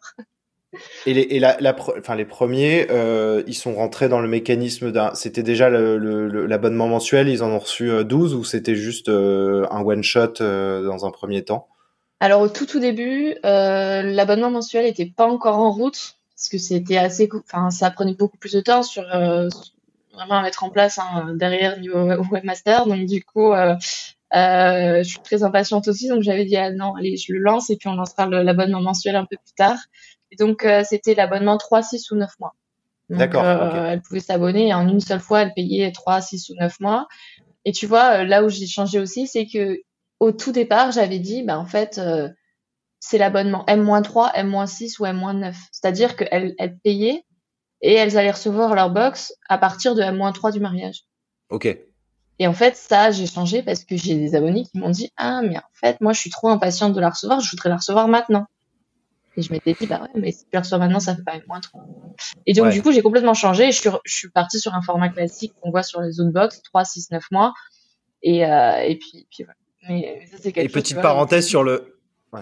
le, le, le côté euh, moins 12 en termes de logistique, parce que du coup, euh, chaque nouvel abonné rentre dans un nouveau process. Alors, quand tu fais du marketing automation, ça va, c'est des emails qui s'envoient à tour de rôle. Euh, mais là, quand tu fais de la logistique, c'est c'est ça, c'est galère, enfin, de, de, de prévoir ça? Alors, euh, c'est compliqué. Euh, je te cache pas que, euh, en plus, moi, j'y connais tellement rien. En, lo- en Euh, logistique. j'apprends, j'apprends beaucoup et c'est nous qui faisons les box hein, derrière Ouais, ok. encore. Euh, on a pour projet de, de déléguer ça à un ESAT, mais pour le moment, c'est pas encore assez rodé et assez automatisé justement pour qu'on puisse confier ça à un ESAT. Donc pour le moment, c'est, c'est vraiment nous qui les faisons. Euh, et c'est vrai que euh, c'est quelque chose qu'on est en train de mettre en place avec les webmasters euh, pour que tout soit automatique. Mais moi, j'ai tellement peur de l'automatique parce que Ouais, je comprends. il y a tellement de, de, de cas particuliers ou de cas avec lesquels voilà je j'ai un petit lien alors je glisse un petit mot ou des choses comme ça que pour le moment j'arrive pas encore à faire de l'automatique donc euh, je suis encore avec mon tableau Excel et, et voilà je fais mes box. Alors, ouais, c'est c'est c'est bon. Le, le sujet logistique est pas vraiment le, le cœur, donc je posais la question par par curiosité, mais mais du coup, enfin en parlant d'automatisation, tu parles d'un sujet qui pour moi est euh, est très important qui fait qui font partie moi de mes convictions euh, marketing et notamment digital. Euh, c'est c'est typiquement le genre de conseil dont le marketing automation fait partie qui pour moi euh, inspire des mauvais conseils, euh, enfin inspire des mauvais des mauvaises actions. Parce que pour moi, qui automatise C'est quelqu'un qui a déjà souvent trouvé son product market fit, qui est déjà dans une voie de, de, de choses qui, qui, qui s'organisent. Et le risque en tombant dans l'automatisation, c'est exactement ce que tu dis, c'est que tu perds le côté personnel, tu, enfin personnalisé, tu perds le, le, l'attention qui est, qui est minime. Et en fait, euh, souvent, c'est, voilà, enfin voilà. Euh, t'as, t'as souvent envie de, de dire aux personnes qui se lancent dans l'automation un peu trop, de dire bon, euh, t'es pas encore Amazon, donc euh, peut-être qu'il y a Ça. des choses que tu t'as pas besoin d'automatiser, t'es pas obligé de passer par euh, un process de digne d'un grand groupe, quoi. c'est ça c'est vraiment ça hein, c'est j'ai ça a été mon erreur tu vois et là je le reconnais maintenant c'est que au tout départ je me disais oh là là il faut absolument que que je en gros que que je qualifie mon temps. C'est-à-dire que moi, euh, le temps que je passe à faire des box n'est pas qualitatif, n'est pas qualifié. C'est-à-dire que aujourd'hui, euh, je vais passer peut-être trois jours à faire des box. C'est trois jours où la fondatrice de la petite impatiente ne fait pas, euh, ne fait que des box, ne fait que du packaging. Donc c'est pas, c'est pas quelque chose d'intéressant euh, pour euh, pour pour moi de, de mettre mon temps au profit de, de, de box. Donc je m'étais tout de suite dit oui, il faut vite que je que je que je me débarrasse de ça parce que parce que bah voilà ça, ça, me prend trop de temps. Et en fait trop vouloir m'en débarrasser eh ben au final euh, euh, je m'en suis jamais débarrassée déjà. Et surtout je me suis jamais euh, je me suis pas suffisamment en- organisée pour pouvoir le faire euh, de manière beaucoup plus rapide efficace etc avec l'entièreté de mon équipe. Et donc ça ça c'était un très très mauvais calcul de ma part. Je le reconnais maintenant. En tout cas on apprend en faisant des erreurs et, euh, et à trop vouloir vraiment euh, me débarrasser de ça, et ben, euh, ben je, je, me, me suis pas concentrée dessus pour le rendre beaucoup plus efficace. Et du coup, aujourd'hui, ça y est, je le mets en place. Je mets en place quelque chose de vraiment un, un espèce de process, etc., euh, qui, qui nous permettra d'aller beaucoup plus vite, de rester dans la personnalisation avec nos avec nos abonnés, euh, de rester dans quelque chose qui soit vraiment très efficace. et d'éviter toutes les erreurs aussi. Parce que forcément, c'est des mains, il y a des erreurs concrètement, euh, parce que alors il y a deux, enfin il y a deux choses. Il y a la première chose, c'était toute la partie Instagram dont tu as parlé, qui t'a permis de trouver tes, t'a permis de trouver tes premiers clients. Finalement, quand tu allais identifier des personnes qui potentiellement allaient se marier et que tu leur envoyais un message en MP. Enfin, est-ce que ça c'est quelque chose d'automatisable, mais en même temps, est-ce que tu peux t'en passer? Moi, j'appelle ça, euh, j'appelle ça les, foyers d'incendie. Euh, quand, quand, quand, quand des, des, entrepreneurs se lancent, euh, au lieu d'aller garder souvent, bah, encore une fois, les pratiques des grands groupes euh, ou des, des, stratégies de marketing automatisées, euh, ce qui fait le plus de sens, c'est d'aller vraiment constituer des, des foyers d'incendie, qui sont donc des endroits extrêmement ciblés, locaux, dans lesquels se trouve la cible, mais qui paradoxalement sont un peu ingrats, parce que déjà, ils impliquent de faire souvent des tâches bah, que tu dis t'es fondateur, je vais pas faire, je vais pas me mettre à aller, euh, je sais pas, euh, à la sortie des, euh, des maternités si je vends un produit pour les, les jeunes mamans. Enfin, tu vois, du, du, coup, et en plus très souvent aussi on pense, bah, euh, l'acquisition c'est pas ça. L'acquisition, moi, moi on me contacte, on me dit ouais, bah, je veux faire du digital, je vais pas aller à la sortie des maternités. Tu vois, et c'est et c'est cette cette c'est pour ça que je, je souhaite offrir une vue globale parce que justement pour moi c'est ça qui va faire que justement, si ce foyer d'incendie prend et dépasse certaines euh, sphères, que, que derrière, bah, ça va s'amorcer. Et donc, du coup, moi, la question que j'ai par, enfin, euh, par rapport à ça, c'est que à un moment, est-ce que toi, tu as arrêté justement, enfin, une fois que tu as eu les influenceuses qui ont, enfin, les influenceurs, influenceuses qui t'ont relayé, est-ce que toi, tu as continué ce travail d'aller trouver des personnes qui allaient se marier sur euh, Instagram, par exemple?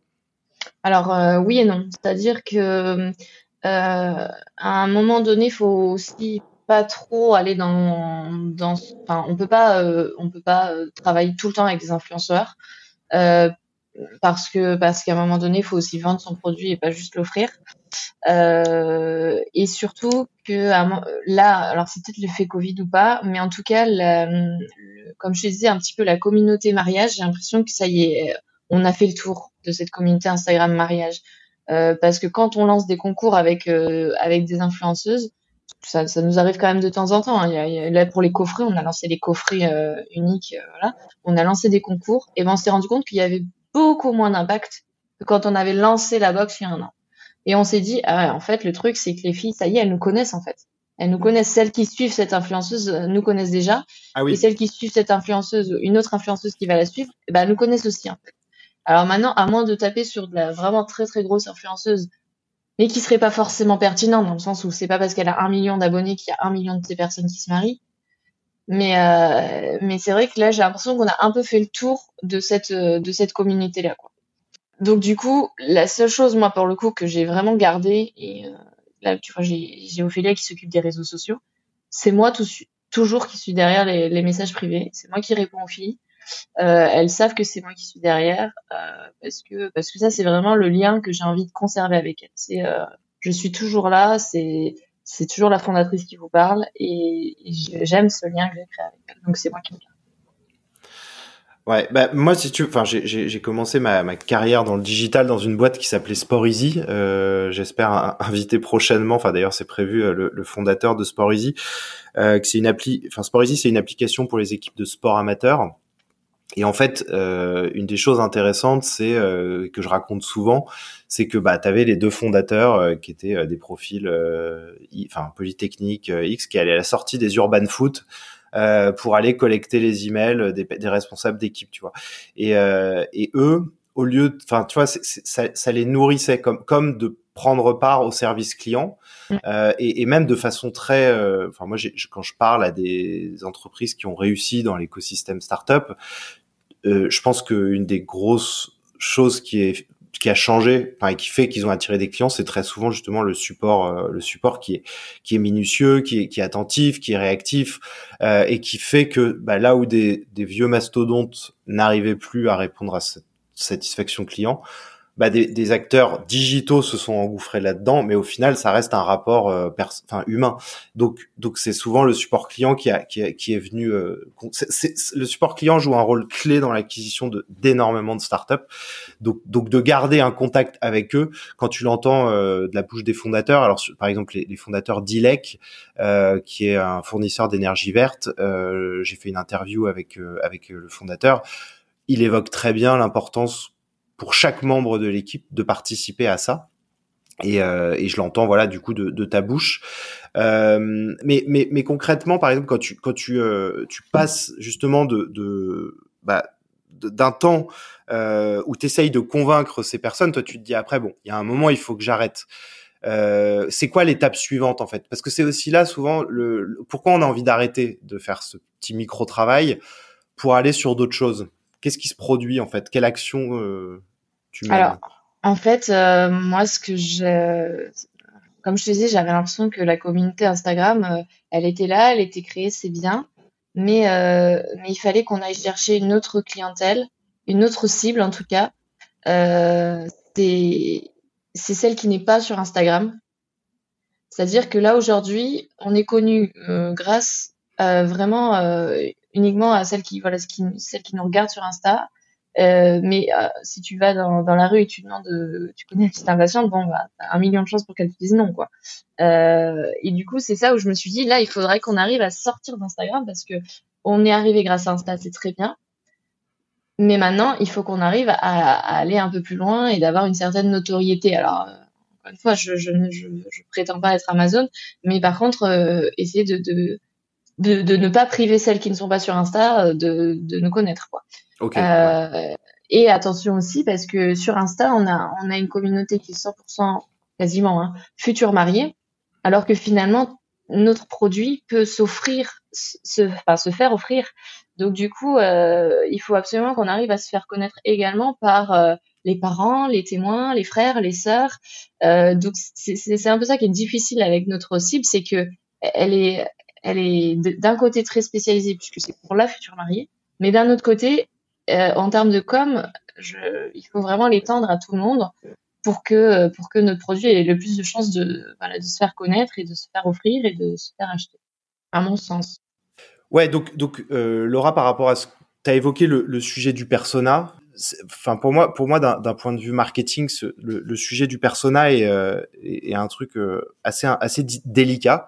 Euh, quand tu quand entends des gens, enfin des, des, des, consultants ou des personnes qui ont une vision assez stratégique, très souvent ils vont ils vont mettre ils vont parler de l'importance du persona.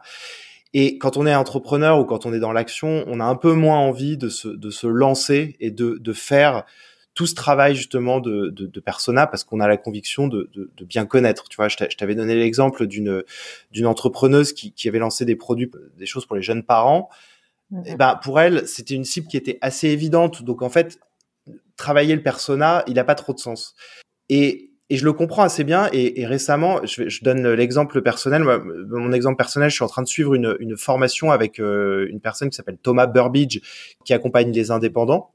Et, et, la première partie de cette, cette euh, formation se concentre sur la, sur la compréhension psychologique. Et lui, il dit, dit quelque chose qui est très fort. Il dit, en fait, on cherche pas à définir un persona, on cherche à rentrer dans le cerveau de son consommateur. Et, je trouve que c'est une, une lecture qui est, qui est, totalement plus intelligente, totalement plus pertinente et qui pousse justement à aller réfléchir aux ressorts psychologiques, émotionnels qui vont dicter l'achat, qui vont dicter la reconnaissance et l'attention. Et, euh, et donc du coup, moi ce qui, ce qui m'intéresse, c'est de savoir ce que, ce que toi côté euh, dans ce travail-là, parce que forcément tu connaissais très bien ta cible, il y avait une évidence. En fait, c'est pas un portrait robot, c'est plutôt un portrait humain. En fait, tu, vas essayer de comprendre vraiment ta cible. Comment toi, euh, tu as tu as travaillé pour identifier cette cible, enfin ta cible que tu connaissais? Est-ce que tu es allé un peu plus loin dans la partie justement émotionnelle, euh, euh psychologie? Ouais, euh, bah, déjà comme je l'avais dit, je pensais connaître ma cible, mais en fait, je me, je me suis trompée. C'est-à-dire qu'au tout début, effectivement, quand j'avais fait mon personnage, c'était rigolo parce qu'elle s'appelait, elle s'appelait Marion. Il y avait même une photo d'elle. Enfin, tu vois, je m'étais vraiment ciblé la personne. Euh, voilà, elle avait 30 ans, elle était parisienne, euh, elle aimait la mode, elle aimait les choses. Bon, bah, en fait, tu te rends compte que ma cible d'aujourd'hui, enfin mes abonnés en tout cas d'aujourd'hui, euh, elles sont pas du tout que parisiennes. Euh, elles viennent de partout en France. Il y en a même qui viennent de Belgique, euh, d'Espagne. Euh, bon bah voilà. Et, euh, et leur mariage, il y en a aucun qui se ressemble. Donc là, ça, ça me facilite pas la tâche, moi, parce que c'est-à-dire tu peux pas mettre des produits spécifiques. Il faut vraiment que ce soit des produits qui puissent aller à tout le monde. Et en plus de ça, euh, il y en a beaucoup qui, qui, qui, utilisent nos produits dans la vie de tous les jours. Donc ça, c'était un de mes challenges, c'est-à-dire que même si je mets des boucles d'oreilles, il faut pas que ce soit des boucles d'oreilles de mariage, ce soit des boucles d'oreilles d'une créatrice de mariage, mais qu'elle puisse porter tous les jours. Bref, donc du coup, tout ça pour te dire qu'effectivement, au tout départ, entre euh, entre la, la, personne que je m'étais identifiée et aujourd'hui euh, mes, mes, abonnés derrière euh, l'ouverture de mes box, on est, on a, on a quand même franchi un cap.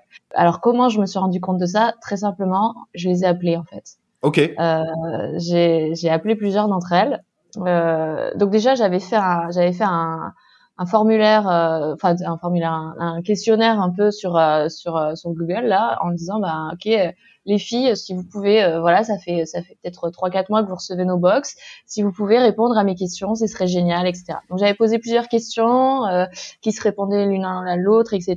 et qui me permettaient un peu de définir comment elles sentaient le truc et qui elles étaient, comment, d'où elles venaient. Euh, j'allais pas dans le budget du mariage, mais c'est de comprendre quel est le thème de votre mariage, quelle est la couleur du mariage, combien il y aura de gens à votre mariage. Enfin voilà, c'est de comprendre un peu plus, euh, voilà, euh, qui, qui vous a offert cette box, euh, comment vous nous avez connus, etc. Et puis après, sur Insta, j'ai dit bon, voilà, je parle enfin, de plus en plus sur Insta, et du coup, je, je, parle de face caméra et je leur dis bon bah les filles, merci pour ce questionnaire parce que c'est c'est cool. Vous, avez été, vous étiez plus d'une centaine à nous répondre, c'est ah cool, vraiment très cool. Hein. Et, euh, et même ceux qui avaient offert la box nous avaient répondu. C'est-à-dire que c'était pas forcément, tu vois. Et c'est là où je me suis dit, mais en fait, ma cible, effectivement, c'est aussi ceux qui offrent. C'est comme ça que je l'avais aussi compris. Et, euh, du coup, euh, quand euh, quand euh, quand j'ai parlé sur un site, je dis bah écoutez les filles, c'est trop cool. Est-ce que ça vous dirait qu'on parle ensemble? Et du coup, je leur ai dit bah, voilà, vous me mettez votre mail, votre numéro de téléphone juste en dessous, et puis moi je vous appelle. Et en fait, j'en ai appelé pas beaucoup, hein, j'en ai appelé trois, quatre, voilà, pour euh, pour pour comprendre qui elles étaient, machin. Et au final, on, on, a vraiment une super conversation avec chacune d'entre elles, à peu près une heure ensemble. Alors que moi, j'avais dit, je vous appelle dix minutes. Non, en fait, elles, elles, avaient envie de me parler avec moi, hein, clairement. Et elles me parlaient, elles me racontaient un petit peu, bah voilà, comment comment elles ont eu envie de notre box, comment elles nous ont connus, quel a été l'effet quand elles l'ont reçu, qu'est-ce qui aurait pu être mieux, qu'est-ce qui aurait pu être encore plus euh, on va dire euh, qu'est-ce qui leur a plu et qu'elles auraient aimé encore en plus. Donc, euh, donc voilà. Et donc je les ai appelées et, et ça m'a permis d'avoir ce lien avec elles. Euh, il faudrait que je le refasse, tu vois. Ça fait un an et il faudrait le refaire de temps en temps. Bah justement, enfin moi dans cette formation que je suis là, il y a des questions. Enfin moi il y avait une question qui était que je trouvais géniale, euh, qui était euh, qu'est-ce qui empêche ton client de dormir? Euh, en lien avec ton sujet, hein, mais enfin non et même d'ailleurs de façon plus générale, qu'est-ce qui peut l'empêcher de, de, dormir dans son activité et, tout? Et euh, qu'est-ce qu'il raconte à ses à ses collègues et tout. Et euh, enfin ses collègues, à sa femme, à, sa, son, son ses potes. Enfin, tu vois, c'est c'est vraiment euh, quand tu te poses dessus, tu comprends euh, bah, qu'en fait, il y a des il y a des choses assez importantes. Euh, et toi, par exemple, si tu vois quelle, quelle émotion, est-ce que est-ce qu'elles ont évoqué dans, dans les échanges que tu as eu les émotions qu'elles ressentaient en, en ouvrant, enfin, quand elles la recevaient? Euh, alors elles m'ont toutes dit, bah vraiment, euh, cette phrase je l'entends mais tout, tout, tous les jours quasiment. Euh, vous avez tellement bien trouvé votre nom. Ah ouais? Parce que euh, ouais, la petite impatiente, c'est vraiment elles quoi. Elles, elles sont impatientes d'être au jour J. Elles sont ah impatientes de recevoir leur box. Elle dit mais, mais c'est fou, comment vous avez fait pour trouver ce nom? Et malheureusement, j'ai même pas de, de, super réponse à leur donner parce que ce nom, je l'ai trouvé comme ça. Enfin, c'est vraiment. Euh... C'est marrant parce que bah tu vois en l'expliquant, c'est marrant quand même comme euh, tu joues du coup. Enfin, je te, je te dis honnêtement, je l'avais pas forcément compris qu'il y avait cette ah impatience. Non mais je, je, enfin, je m'étais pas posé la question, mais euh, oui, c'est donc ça veut dire que toi, tu, tu les, tu les aides dans une, dans un moment d'organisation et où elles sont pressées d'arriver ce jour J, quoi. Ça, ouais. Ah elles, Ont, elles ont vraiment hâte d'arriver jusqu'au jour J et donc du coup, euh, euh, moi je, je, viens un peu euh, attiser cette hâte avec euh, la petite box tous les mois et, et pour arriver tout doucement jusqu'au jour J ensemble. Et tu leur offres quoi? Tu leur offres un petit moment de genre le, le, le, la boîte arrive, c'est un c'est un petit euh, c'est un petit kiff qu'elles se font, c'est ouais. c'est ouais c'est ça? C'est une petite parenthèse mariage en fait dans leur quotidien. Moi, c'est ce que je c'est c'est vraiment que du kiff. C'est pas euh, c'est pas comme si c'était un rendez-vous avec un prestataire où il faut quand même que tu te concentres, nan, où tu vas parler de chiffres, etc. Là, non, c'est juste, elle arrive, elle ouvre sa petite box, Et, et, voilà, pendant pendant ça, ça, dure pas longtemps l'ouverture d'une box, hein, euh, ouais. mais pendant pendant cinq minutes, elle, elle, kiffe, elle lit mon petit magazine. Souvent, elle m'envoie des photos quand elles sont, euh, voilà, euh, l'été dernier, c'était au bord de la piscine en train de lire mon magazine. Voilà, c'est des petits moments de kiff que je leur offre, euh, de parenthèse dans dans tout leur quotidien pour se consacrer juste à leur mariage et à elles. Euh, et puis c'est vrai que tu vois j'ai une image moi que j'avais au tout début, je voulais le faire dessiner par une graphiste à l'époque. J'imaginais trop deux, deux, deux futurs mariés se retrouver à un café et dire alors t'as reçu ta petite impatiente. Et, euh, et c'est vraiment ce, ce, côté partage là qui, qui, qui, qui, qui, pour moi est très important. Et en fait ça marche parce que même si elles sont pas autour d'un café, elles, elles le partagent sur les réseaux sociaux en disant ah ça y est j'ai reçu ma petite impatiente et elles en sont toutes contentes quoi. Et c'est ça aussi qui a fait que voilà je pense que sur ce point-là c'est plutôt réussi. Quoi. Ouais bah moi quand j'accompagne des clients j'appelle ça le alors ça a peut-être moins de sens maintenant mais euh, le, le, le, le moment de la machine à café c'est-à-dire que j'essaye de, de, toujours faire que le, le que la personne elle comprenne que son produit son utilisateur, il doit le raconter le lendemain à la machine à café pour dire, bah voilà, j'ai eu, euh, j'ai reçu ça hier, j'ai et, et, et, je trouve que c'est assez fort euh, de de de, de, bah, de générer ça parce que si tu l'as eu, euh, euh, alors malheureusement, je pense que ça ne t'aide pas en, dans le contexte actuel parce que euh, privé de rencontres, de, de, de, de moments justement d'un peu de, de, plaisir et de détente, bah finalement peut-être qu'aujourd'hui toi tu as des clientes euh, qui parlent que de l'organisationnel. Moi je, je, le vois hein, je, te, je, te, dis c'est assez difficile de, de, de parler de, des sujets mariage en ce moment dans le, dans le côté plaisir.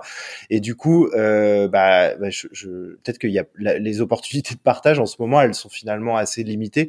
Et que derrière quand ça quand on retrouvera une vie un peu plus normale euh, bah tu tu auras un bouche à oreille qui pourra aussi euh, se, se exploser quoi Ouais, c'est ce qu'on espère, c'est sûr. Après, grâce aux réseaux sociaux, on voit qu'il y en a quand même beaucoup qui partagent euh, parce qu'elles ont cette envie de partager au-delà d'être toutes seules chez elles dans leur salon. Elles ont envie de dire aujourd'hui j'ai eu mon petit kiff de la journée. Quoi. Ouais, mais c'est c'est c'est c'est assez c'est ça qui est intéressant.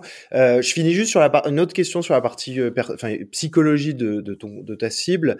Euh, Est-ce que tu as, as pu identifier un levier plus psychologique qui qui puisse la pousser à se décider. Euh, je, vais, te donner un exemple parce que se faire plaisir, par exemple, si tu t'achètes des baskets, euh, tu as une paire qui peut te faire, euh, ouais, tu peux être dans un moment de plaisir, mais il peut y avoir aussi d'autres choses, euh, des trucs, enfin, tu vois, quelque chose qui est un peu plus social, quelque chose. Est-ce que tu as identifié d'autres, éléments psychologiques qui peuvent, qui peuvent la, la, pousser à se décider? Alors, sans, sans prétention, mais je pense qu'il y a le petit côté communauté quand même qui doit jouer. Ok. Euh, puisqu'effectivement, euh, euh, du coup, vu que d'autres partagent, etc., elle commence à voir un petit peu ce qu'il y a dans les box et, et, et elle commence à dire, mais ça a l'air trop cool d'être. Euh... Enfin voilà, ça a l'air pas de faire partie de, de la, des petites impatientes, mais nous c'est un peu ça, hein. bienvenue parmi les petites impatientes. On, on, on, les inclut vraiment dans une communauté, et du coup je pense qu'il y a cette partie communauté qui, qui doit jouer euh, beaucoup, parce que effectivement comme tu dis, c'est un produit en soi. Euh, elles peuvent vivre sans. Il hein, n'y a aucun problème. C'est pas un produit nécessaire. Euh, néanmoins, euh, c'est un produit qu'on va venir teaser et qui, va venir créer, piquer leur curiosité et, qui va venir un peu les tatiller justement en pleine nuit, peut-être à se dire qu'est-ce qu'il y qu'il y a dans cette box, ça a l'air vraiment cool. Et cette communauté, elle a l'air assez sympa. Euh, elles ont l'air de, de, de, bien kiffer de recevoir leur box tous les mois. Et donc, du coup, euh, je pense qu'il y a ça. Et la, la communauté, tu, tu, arrives à la faire se rencontrer, justement? Euh, alors on avait imaginé euh, tout au départ euh, créer effectivement des petits, euh, des petits des petits moments ensemble. On avait créé, on avait imaginé voilà faire des, des, petits déjeuners, des cafés, des choses comme ça. Bon là c'est c'est pas du tout à l'heure du jour. Peut-être que quand la, la, communauté sera un peu plus grandissante, on fera des choses un peu peut-être digitales euh, où je où je mets en avant beaucoup plus mon métier de wedding planner parce que c'est ça qu'on essaie on est en train de, de l'oublier un peu et c'est un peu dommage c'est-à-dire qu'à la base je peux aussi leur donner des conseils de wedding planner euh, et c'est ce qu'on essaie de mettre en place maintenant, mais ça prend beaucoup de temps. Euh, tu, voilà, je pense que, tu, tu, le comprends toi en ayant créé ton podcast. Euh, ça prend du temps de créer quelque chose de qualitatif. Hein, L'idée c'est pas juste de faire un live sur Insta et dire euh, coucou c'est moi, bon bah allez-y posez-moi vos questions. C'est plutôt de leur dire bah voilà le rendez-vous du, du mois par exemple où, euh, où je leur donne des conseils et où elles sont toutes connectées sur cette, ce, même canal où, où elles vont écouter ce conseil et peut-être me pouvoir me poser des questions. voilà on avait commencé à le mettre en place, mais c'est vrai que c'est énormément de temps de préparation et en, et en un an de boîte. Le, le, côté communautaire, je me rends compte qu'il est, en, enfin, c'est un peu, on, on dit à l'image de Clubhouse, c'est un peu l'avenir. Alors Clubhouse sera peut-être le, mais mais c'est pas certain. Mais ce que ce qui a de ce qui émerge, c'est un côté communautaire. Euh, et, et, justement là dans la dans la formation que je suis, la personne a constitué aussi, a fait en sorte que la communauté puisse se rencontrer et se réunir. Et, et, et dans ton exemple, enfin dans l'exemple des mariages, euh, je, je, me posais la question de, de hier euh, parce que quelqu'un m'a appelé me demandant un petit peu si, ce qu'il y avait autour, quoi, comme logement autour de notre lieu de mariage. Et, euh, et en fait, je me suis dit bon, attends, est-ce que je me mets à regarder? Puis après, je me suis dit mais attends, mais évidemment qu'il y a quelqu'un qui s'est marié euh, la semaine, qui va se marier la semaine d'avant et qui a déjà fait ce boulot quoi. Je vais pas aller, je vais pas aller me taper euh, de, de, de, de faire d'appeler tous les hôtels pour savoir s'ils sont ouverts en période Covid, tu vois.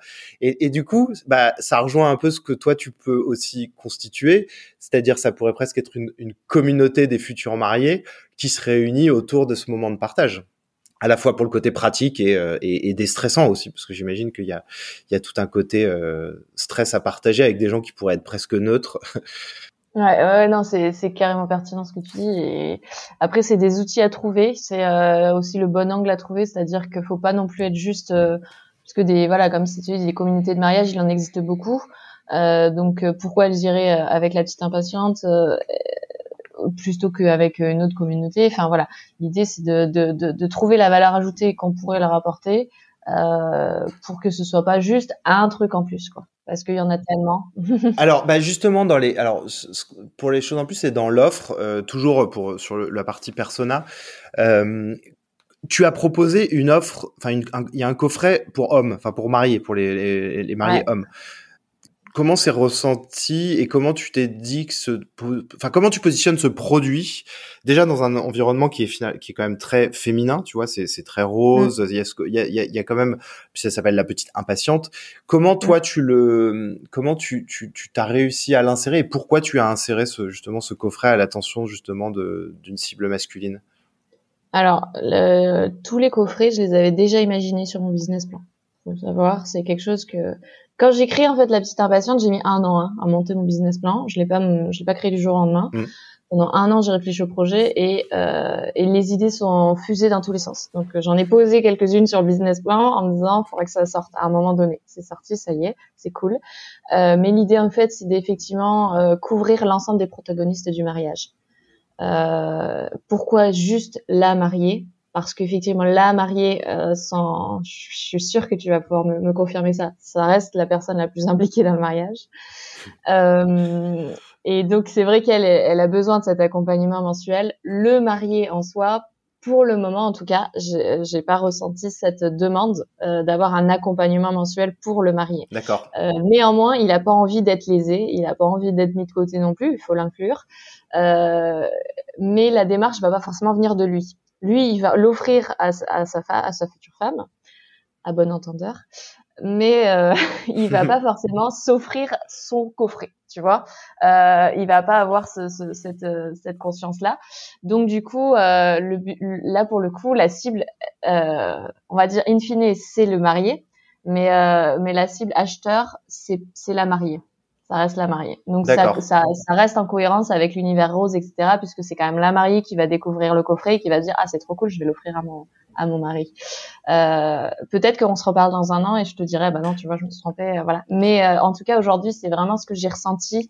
Euh, j'ai quelques quelques mariés euh, masculins on va dire qui qui qui, qui, qui m'écrivent, mais c'est tout le temps en me disant je veux offrir ça à ma future mariée. Je voilà, c'est pas du tout pour eux qui veulent qui veulent se faire ce kiff. Néanmoins, ils sont super contents de le recevoir. Hein, c'est, euh, ouais, ce que je comprends, c'est que c'est un peu euh, optionnel. Enfin, toi, ça, ça, c'est optionnel de pas léser quelqu'un dans cette dans cet événement, et c'est une option. Mais en fait, je, enfin, je, je, je, posais la question aussi parce que je vois, j'entends beaucoup des d'entrepreneurs qui vont, du coup là, c'est pas ton cas, mais qui vont empiler l'offre en se disant euh, j'ai ça qui fonctionne moyen, donc je, je vais rajouter ça parce qu'on m'a exprimé ce besoin. Et en fait, en empilant des offres, ça, ça, ça, peut parfois entraîner de sortir encore plus de sa cible, mm-hmm. d'avoir encore moins de lisibilité pour le pour la personne. Et voilà. Et c'est et c'est vrai que de, de, de moi je dis toujours, mais ça sert à rien de rajouter si jamais l'initial n'a pas forcément fonctionné. Euh, mais là, dans ton cas, toi, ce que je comprends, c'est que c'est voilà, c'est une petite parenthèse sur ton site, enfin un petit élément qui laisse la possibilité justement à ce que le, le, futur marié se, ne se sente pas lésé. Et, euh, pour, te, bah. pour, pour te, ah oui, vas-y, je te laisse répondre. En fait, euh, même si moi j'avais cette idée de coffret au départ sur mon, mon, mon papier, les, les, abonnés donc à la box mensuelle euh, me le demander hein, sur les réseaux sociaux. Quand est-ce que vous faites une box ah pour les mariés? Quand est-ce que vous faites une box pour les témoins? Quand est-ce que vous faites voilà. Donc en fait, euh, même si euh, ça me faisait sourire parce que je dis bah c'est bien, je me suis pas trompée, mais mais si on veut l'idée en tout cas a été vraiment approfondie grâce à elle. là par exemple, on va sortir donc les coffrets témoins dans dans quelques semaines. Euh, et, et j'ai demandé aux filles qu'est-ce que vous voudriez voir dans ce coffret témoin? Et en fait, on, on, on a simplement mis à l'intérieur ce qu'elles nous ont demandé qu'on mette à l'intérieur. On, on, fait même, elles nous, elles nous mâchent le travail, hein, clairement, parce que euh, nous, notre rôle juste, c'est de trouver les bons créateurs derrière, mais avec les produits qu'on, qu'elles nous ont demandé. Hmm. Et, euh, et donc euh, ça fait, en fait, c'est deux blocs. Il faut se dire qu'il y a vraiment deux blocs dans le site. Il y a, euh, on va, on va d'ailleurs le changer là un peu. On va mettre voilà la fameuse box mensuelle donc euh, voilà, c'est nous, c'est la fameuse box mensuelle. Et après, c'est toute notre gamme de coffrets. Et notre gamme de coffrets, elle répond à l'ensemble des protagonistes du mariage parce que si tu as reçu ta box, bah, tu as, peut-être aussi envie de faire plaisir à quelqu'un d'autre. Mais c'est un coffret unique, c'est pas un, une box mensuelle. Ouais, je comprends, je comprends très bien.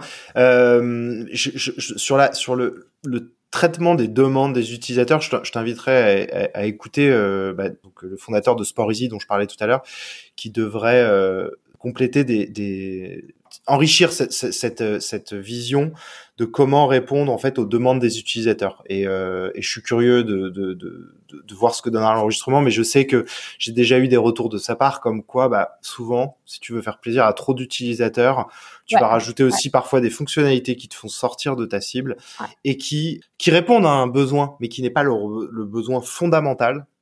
Et, et ça, c'est énormément d'erreurs euh, bah, ça rejoint un peu ce que je disais en empilant, hein, mais euh, mais tu vois là où là où t'es juste, c'est que tu dis j'ai écouté ma cible et je pense que tu as eu raison d'écouter ta cible.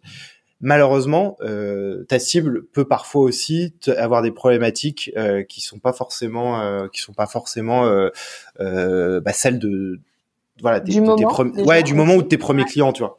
C'est ça. Ah non, ça c'est sûr que quand l'idée vient une seule fois, je réponds, mais je voilà. Quand l'idée vient une vingtaine de fois, tu commences à dire que là, manifestement, ça commence à être quelque chose qui est un sujet intéressant à, à piocher. Euh, si on prend l'exemple très simple, ça va être les livraisons. Ouais. Euh, nous, on est en livraison France, euh, France quoi. Là, on a ouvert à la Belgique, Luxembourg, etc. Mais euh, tout de suite, on a eu des demandes. Euh, vous livrez pas en Espagne, vous livrez pas aux États-Unis.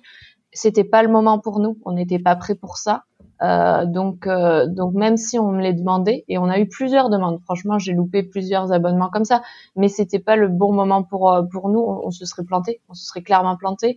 Donc, donc je ne l'ai pas fait. après, on a des, pareil, les filles qui me disaient, est-ce qu'on peut avoir une box à l'unité? euh, ouais, ça, aurait été possible. Hein. Techniquement, ça aurait pu être possible de mettre ça en place, mais ça aurait été brouiller le message. C'est-à-dire qu'on fait quoi? On fait une box par moment ou on fait une box par unité?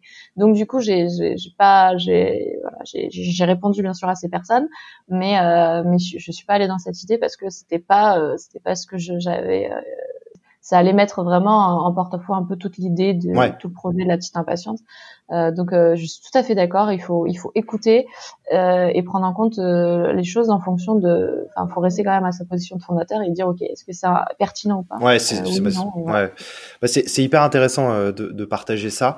je, je, reviens sur un sur un sujet aussi qui est qui était aussi l'organisation de ton temps, tu en as parlé euh, tout début, euh, et qui est souvent euh, une, un constat de quand je parlais de l'objectif de ce podcast, c'est aussi, j'entends beaucoup d'entrepreneurs qui, qui, qui, se disent bon bah l'acquisition, soit je le délègue, soit euh, j'y passe pas assez de temps, je fais pas suffisamment de choses. Euh, je peux même te donner un autre exemple, tu vois par exemple d'un de, d'un fondateur là récemment euh, que j'ai accompagné en atelier, qui ils étaient plusieurs et en fait le, on a listé les tâches et le, le fondateur disait voilà, lui, euh, en gros, il passait une bonne partie de ses journées sur la partie RP. Et, euh, et visiblement, c'était quand même, ouais, c'était, je pense, 70-80% de son temps. Et tu vois, le, le, du coup, moi, la question que je posais, c'est quel temps vous passez pour réussir votre acquisition? À, mener votre stratégie d'acquisition. Et du coup, tu vois, bah lui en fait, ce qu'il disait, c'était clairement une grosse partie sur la partie RP. Et, et, finalement, il allait pas sur le, c'était pas une action qui allait sur le, nerf de la guerre de sa cible, tu vois. Et donc du coup, il, enfin voilà, je pense que le constat qu'il a eu, c'est de se dire en fait, non mais ce temps-là, je le, je le réduis drastiquement. Quoi. Et donc toi, la question que je voudrais te poser, c'est quel temps tu passes pour ton acquisition? Euh, c'est pas une question facile parce que en fait je je trouve que je passe trop de temps un peu partout. Et euh, et c'est pas bon. Et, c'est pas bon il va falloir que je que j'arrive à à mieux organiser ça. Euh, parce que parce qu'effectivement même si euh, on va dire tous les moyens de communication sont en place euh, se mettent en route derrière c'est pas de l'acquisition c'est pas de l'acquisition c'est juste de la com qu'on est en train de mettre en place. Et il n'y a pas de, il y a pas forcément de, on va pas accrocher l'acheteur derrière. On va juste communiquer pour avoir une autorité. Ça suffit pas. Donc, euh, donc effectivement, euh, moi j'aimerais beaucoup euh, prendre plus de temps pour euh, pour travailler cette partie. Euh, et, et, elle est très simple cette partie, je pense. On en parle depuis le début. C'est la communauté, c'est le, le, fait d'avoir vraiment Laura Chenet, la fondatrice derrière, qui parle. Et, c'est ça, il faut, que, il faut absolument que, que je travaille dessus euh, pour que ça devienne même un réflexe naturel. Parce que mm. aujourd'hui, voilà, parler devant une caméra, ça reste pas forcément quelque chose de tout à fait simple. J'essaie de me dire, ah bah non, mais ça c'est nul, ça sert à rien ce que je dis. Ah bah ça c'est pas beau, le décor derrière il est pas beau. Ah non, mais aujourd'hui je suis pas maquillée, c'est pas très intéressant. Bon bref, c'est c'est des détails qui sont très bêtes, mais qui m'empêchent en fait d'aller au plus proche de ma communauté. Et mine de rien, c'est pourtant et je, je m'en suis rendu compte en un an. C'est pourtant comme ça que j'arrive à les, à les, à vraiment acquérir cette clientèle-là. C'est pas euh, les, les, les, relations presse, ça marche Ils ont pas que ça à faire en ce moment avec le Covid de parler de nous. C'est pas, euh, c'est pas les pubs payantes, ça marche pas. Euh, il y en a trop. On a, on a essayé, ça, ça n'a pas fonctionné. et pendant un moment, je me disais ah, il faudrait que je me forme. Mais c'est pareil, la question de quel, le temps que je vais prendre à me former, est-ce que c'est pas euh, finalement de la perte d'argent que de plutôt engager quelqu'un qui me permettrait de, faire ça de, de, manière vraiment professionnelle et précise, même s'il faut que j'ai un œil dessus parce qu'il faut que je comprenne ce qu'il fait. Je pense que c'est plus intéressant de, de, de, de, je sais pas, par exemple, si je parle des RP, euh, c'est peut-être plus intéressant de, de faire confiance à une agence RP qui ne fait que ça et qui sait exactement ce qu'elle fait, plutôt que de moi me lancer dans les RP, de me former, etc et de passer deux mois à me former pour au final avoir un résultat qui sera pas forcément bien plus intéressant qu'une boîte. Donc, euh, donc voilà, c'est un peu la, la, la question du moment. Aujourd'hui, je fais un peu tout et du coup ça mène à pas grand chose. Ouais, mais c'est euh...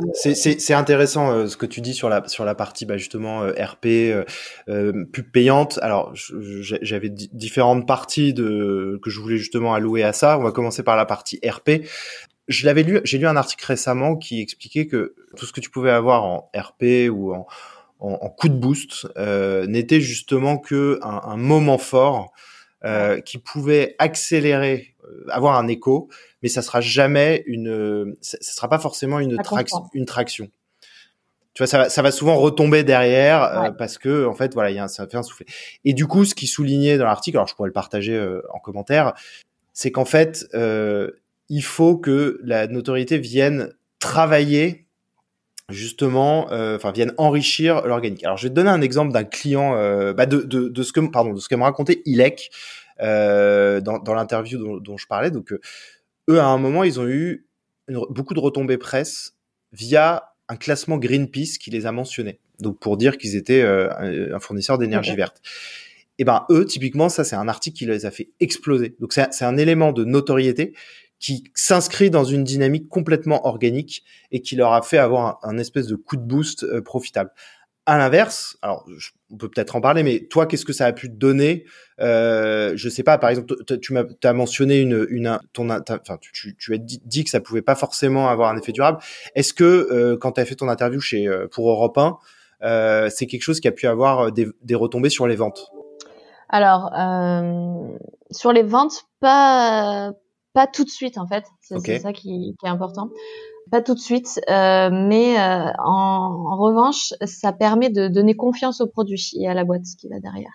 Parce qu'effectivement, on a été sur Europe 1, on a été sur Vogue, on a été à la télé, on a eu, on a eu des dans Voici, on a eu dans, dans, dans quelques, on, on, a eu hein, des, des, des petites, des petites touches RP.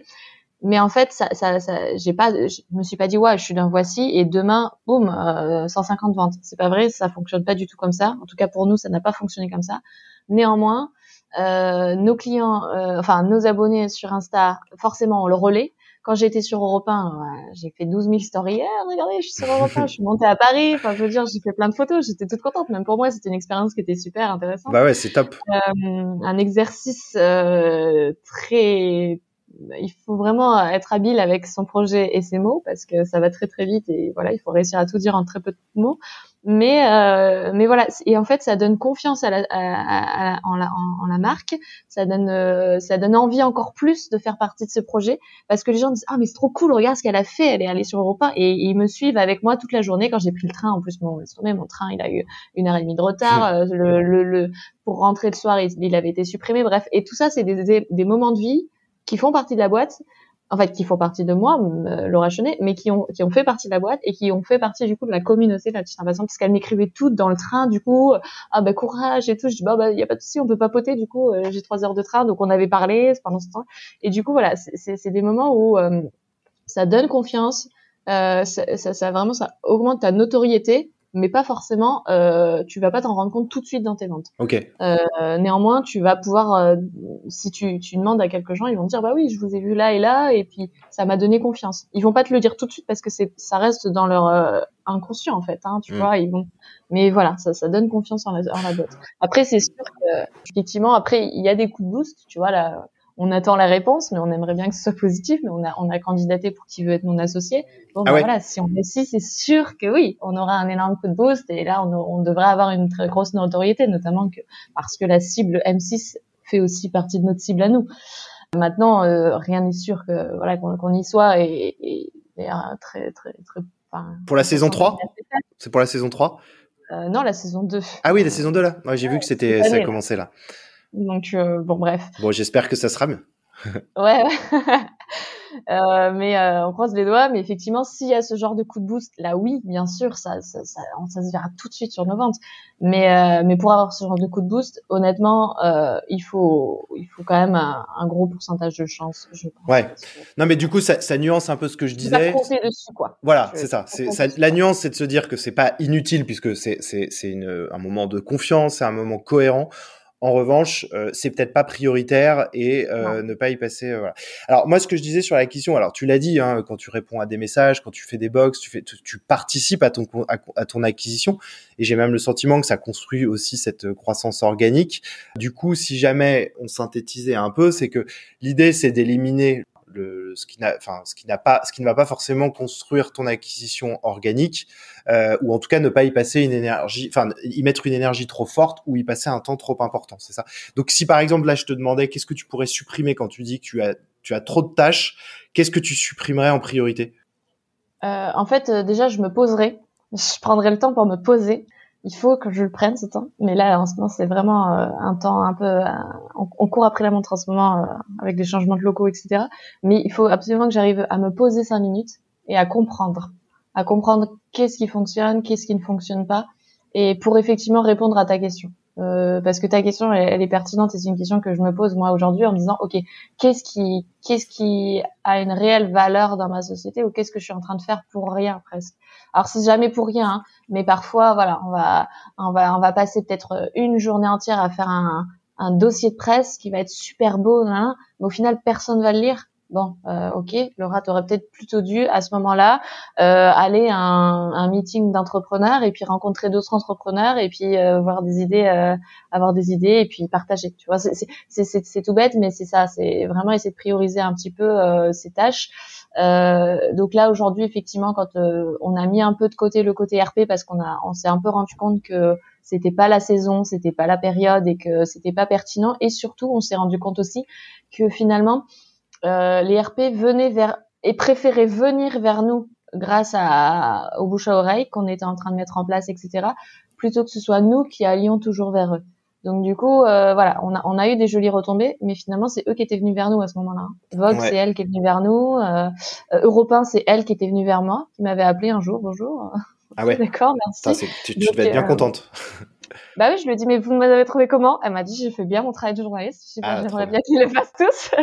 donc, euh, donc voilà, effectivement, c'est des petites choses comme ça où tu te dis, bah finalement, voilà, faut peut-être pas trop perdre de temps sur ça parce que euh, concentrons-nous sur euh, le, la chose numéro un, c'est nos clients sur euh, sur euh, leur kiff à eux. Et à partir du moment où eux kiffent euh, ils vont en parler et, et ça va bien se passer. Ça prendra beaucoup plus de temps c'est certain.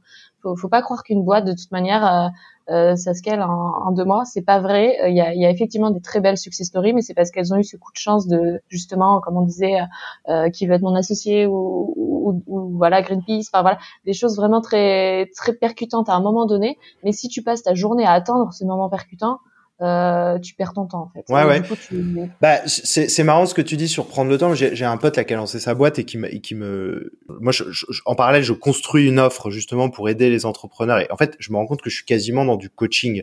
Euh, pourquoi? Parce que euh, l'idée, c'est de les aider à.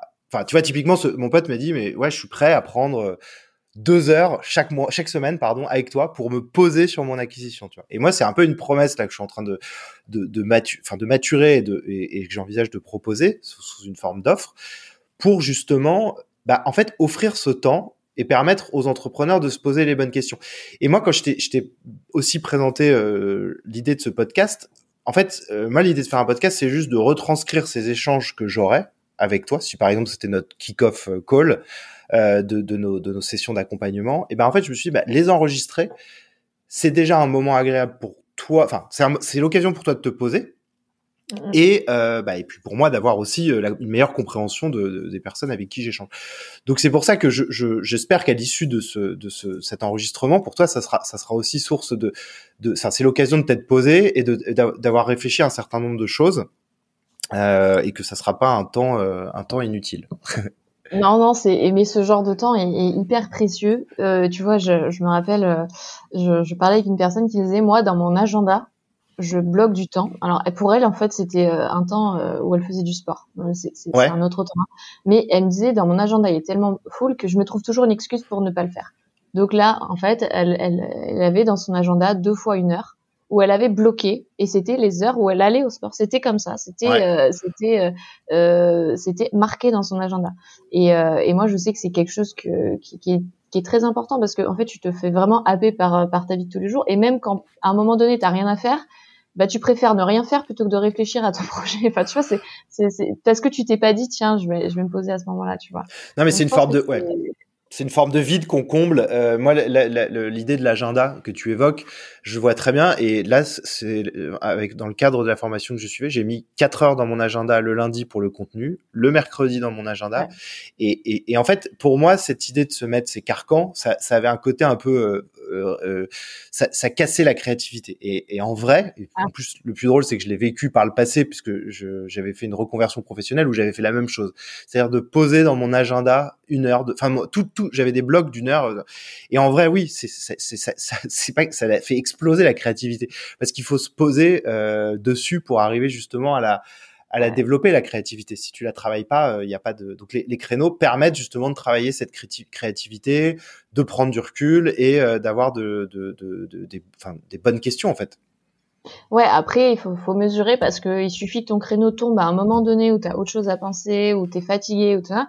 Euh, tu vois, c'est ça qui est dur parce que c'est que parfois tu as des idées qui. Moi, je sais que je suis quelqu'un de. Je, je cogite vachement la nuit.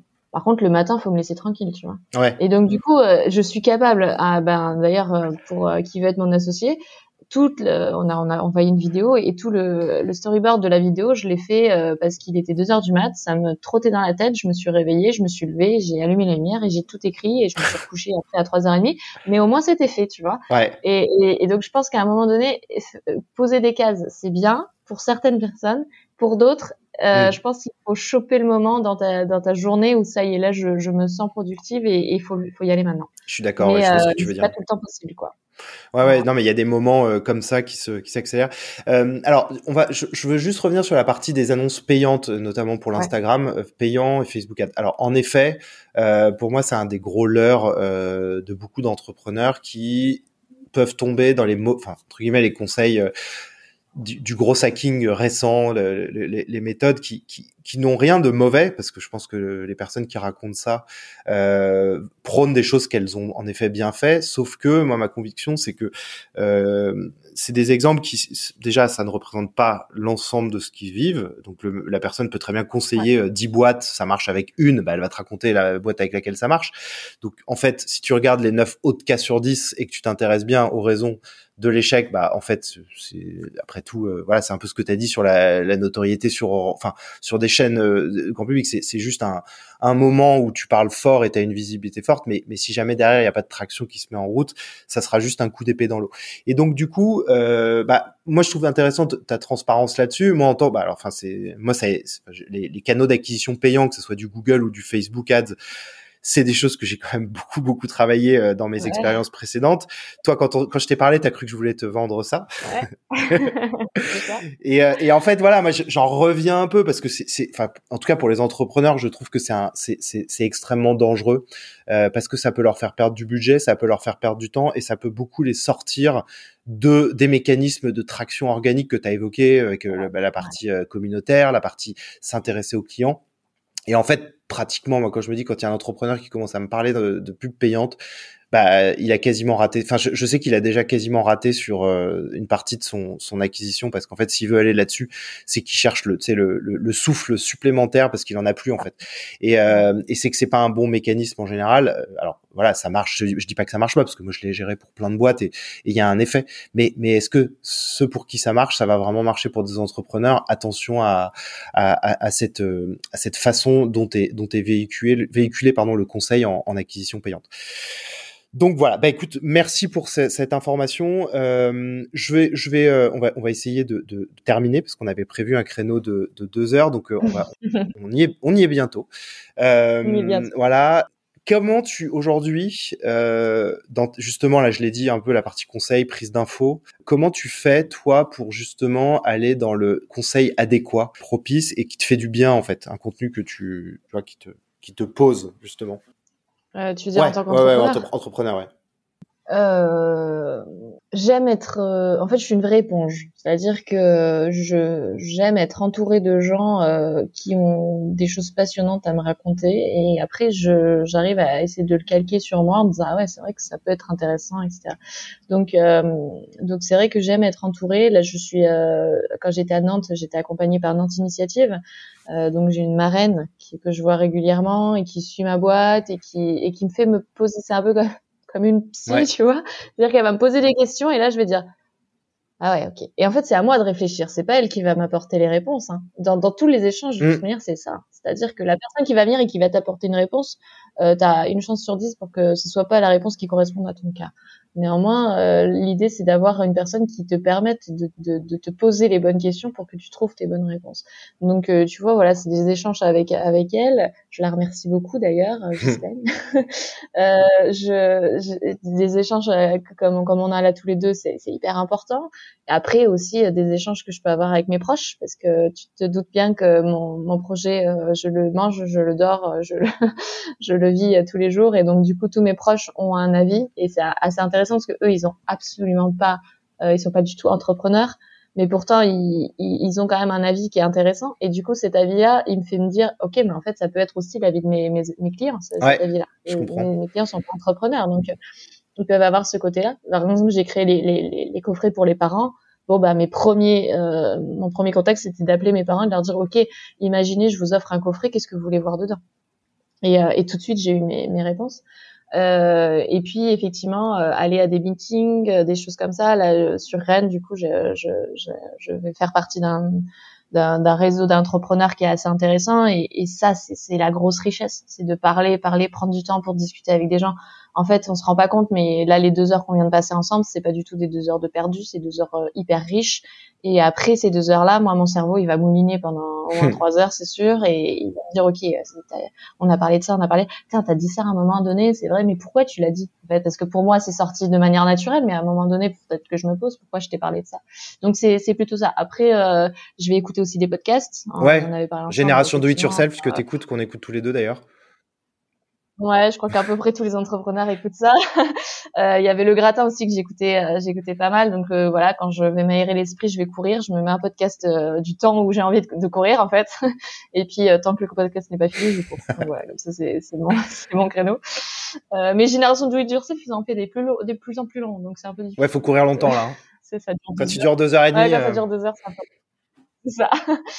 mais euh, mais voilà et puis euh, et puis après euh, après je lis aussi des bouquins mais c'est plutôt des bouquins sur effectivement voilà un peu d'introspection comment comment comment comment réussir ce que tu entreprends des, des bouquins pour te poser un peu et de, de, de te donner quelques règles maintenant je dis pas que j'applique à la lettre tout ce que je lis mais euh, mais parfois tu vois il y a des choses qui vont me parler et, et ça va résonner en moi et puis peut-être que inconsciemment je vais les ok. ouais mais c'est c'est euh, je, je, pense que enfin on, on, on, a on a la possibilité aujourd'hui de se nourrir euh, d'un contenu qui est vaste. Tu parlais des podcasts. Enfin c'est vrai que je, génération do it yourself euh, moi je je, je m'en lasse pas. Euh, alors, y a, on, peut, on peut reprocher certaines choses euh, au contenu, mais euh, mais je trouve que c'est extrêmement inspirant, ça fait avancer.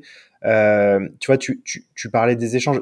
Thomas Burbidge, dont, je suis la formation dont je parlais tout à l'heure, lui, m'a invité à son podcast euh, il y a, je sais pas, deux trois mois. Et, euh, et c'est vrai que derrière, ça a activé pas mal de choses, tu vois. Et il y a, y a quasiment un, côté introspectif. Et tu vois. La promesse que je, je l'ai écrite en disant je veux aider les entrepreneurs à trouver la voie de leur acquisition.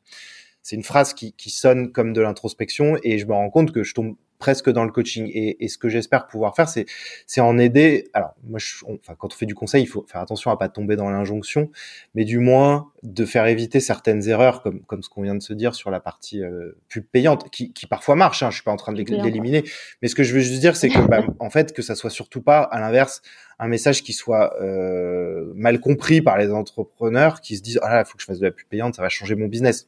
Non, non, c'est pas comme ça que ça se passe. Et du coup, euh, du coup, voilà, c'est ce que j'espère avec ce podcast, c'est d'offrir du contenu qui inspire, qui partage des expériences, en essayant justement de modérer mon côté conseil qui parfois me rattrape. Mais je suis ravi, tu vois, par exemple, ce que tu as pu dire sur Europe 1, je trouve ça génial parce que tu, tu rappelles que ça t'a fait du bien, que ça t'a structuré. Euh, et voilà, et que en même temps, tu as un besoin de te, enfin, par ailleurs, euh, tu as un besoin aussi de te poser que tu mentionnes et qui est assez fort. Donc, euh, donc c'est c'est génial d'avoir été euh, d'avoir été super super transparente tout au long de cet échange. Est-ce qu'il y a quelque chose que tu veux ajouter en conclusion, Laura? Ouais, je, je, pense, tu vois, je, je fais écho à ce que tu dis. Je pense qu'aussi il faut euh, il faut, il faut se nourrir de beaucoup et après, à un moment donné, il faut aussi prendre du recul sur sa boîte. C'est-à-dire que euh, au début, je culpabilisais beaucoup. Je me disais putain, euh, tous les entrepreneurs que je vois, par exemple, je vais citer un exemple, euh, Chanty Biscuit. Euh, j'ai l'impression que euh, Chanty est H24 sur son projet, qu'elle vit, qu'elle dort son projet, qu'elle fait Nouvel An avec son projet. Et moi, je me dis putain, mais du coup, je culpabilise. Je me dis merde, est-ce que, euh, est-ce que je suis pas assez dans mon projet? Euh, est-ce que, est-ce que, est-ce que le soir, quand je suis devant ma télé avec euh, avec mon chien et mon mec, euh, est-ce que c'est normal ou est-ce qu'il faudrait que j'aille bosser? Parce que c'est peut-être pour ça aussi, tu vois, que mon projet ne, ne, ne, scale pas aussi vite que toutes les autres. Et en fait, il faut se rendre compte aussi qu'à un moment donné, il faut arrêter de regarder ce qui se passe autour. Tous les projets sont particuliers. Qu'à un moment donné, si mon mode de vie, c'est le soir me poser avec mon, mon compagnon et mon chien, euh, et ben ça fait du bien. Si c'est partir en vacances, euh, bah là, comme on en avait parlé euh, au Mont Blanc, et ben, et ben c'est important. Si j'avais pas fait ce, ce, ce, ce road trip, euh, j'aurais réellement perdu de, en inspiration et on se rend pas compte mais ces moments-là ouais justement alors je, je voulais pas forcément enfin j'avais pas forcément euh, prévu de t'en parler mais tu, tu le mentionnes euh, l'été dernier tu, tu, es, tu as fait le tour du Mont Blanc en, en autosuffisance c'est ça? Euh, ouais euh, j'ai ouais j'étais j'ai fait le tour du Mont Blanc donc euh, pendant neuf jours et on était en, en autosuffisance donc on avait nos, nos propres ressources avec nous sur le dos pendant neuf jours on s'est jamais arrêté pour euh, pour acheter à manger et, on avait notre tente avec. Donc c'était 170 km euh, à pied. et en autosuffisance, donc tu, tu dois apporter ta nourriture. Ouais, on portait notre nourriture, notre réchaud. On a même d'ailleurs mangé froid parce qu'à un moment le réchaud est tombé en panne. et, euh, et, la première nuit, on a failli, euh, la tente était sous l'eau. Mais, mais voilà, c'est des moments de vie qui sont hyper importants parce que quand tu es en train de monter un col, euh, il y avait 10 000, 10 000 mètres de dénivelé dans, dans tout le trajet. Quand tu es en train de monter un col, tu réfléchis à ta boîte à, à ce moment-là. Tu n'es pas juste en train de regarder les chamois. Je veux dire que tu réfléchis et quand tu arrives en haut du col, tu dis putain, bah, je l'ai bien mérité celui-là. Et là, tu, tu fais un ratio avec euh, avec l'entrepreneuriat. Tu dis finalement l'entrepreneuriat c'est pareil. Tu montes des cols, tu les redescends, tu les remontes, tu les redescends, et t'es vraiment kiff quand t'es en haut, quoi. Et, et voilà. Pour préparer la descente. Et t'as fait ça sur combien de jours? 9 jours. 9 jours. Enfin, 8 jours. On avait prévu 9 jours, on a fait ça en 8 bah, jours. chapeau, bravo, c'est euh, c'est assez impressionnant. Et, et euh, ouais, je, je, rejoins un peu ce côté euh, inhumain, de, et notamment de l'univers tech que tu décris, où on a un peu l'impression que les gens sont des machines et qu'il faut chercher la croissance, l'hypercroissance, aller vite tout de suite.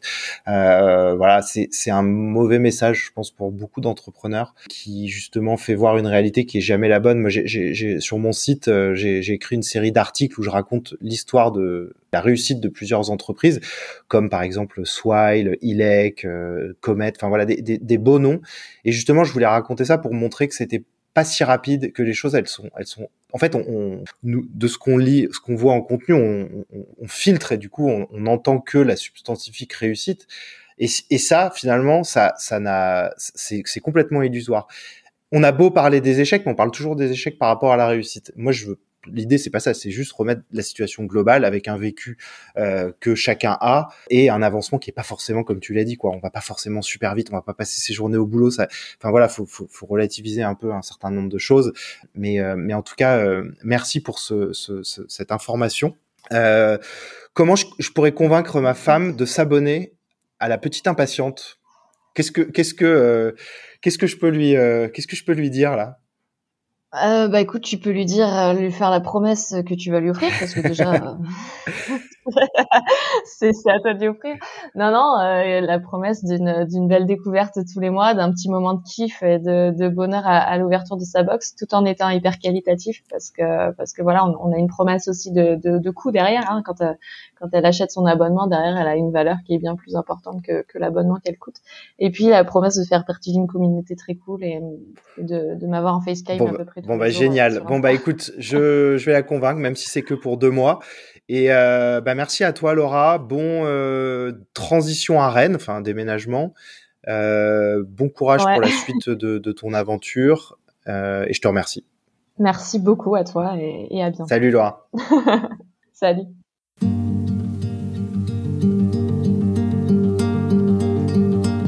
Je vous remercie à tous d'avoir écouté cet épisode jusqu'au bout. Si cet échange vous a plu ou fait réfléchir, n'hésitez pas à en parler sur les réseaux sociaux ou à des entrepreneurs autour de vous.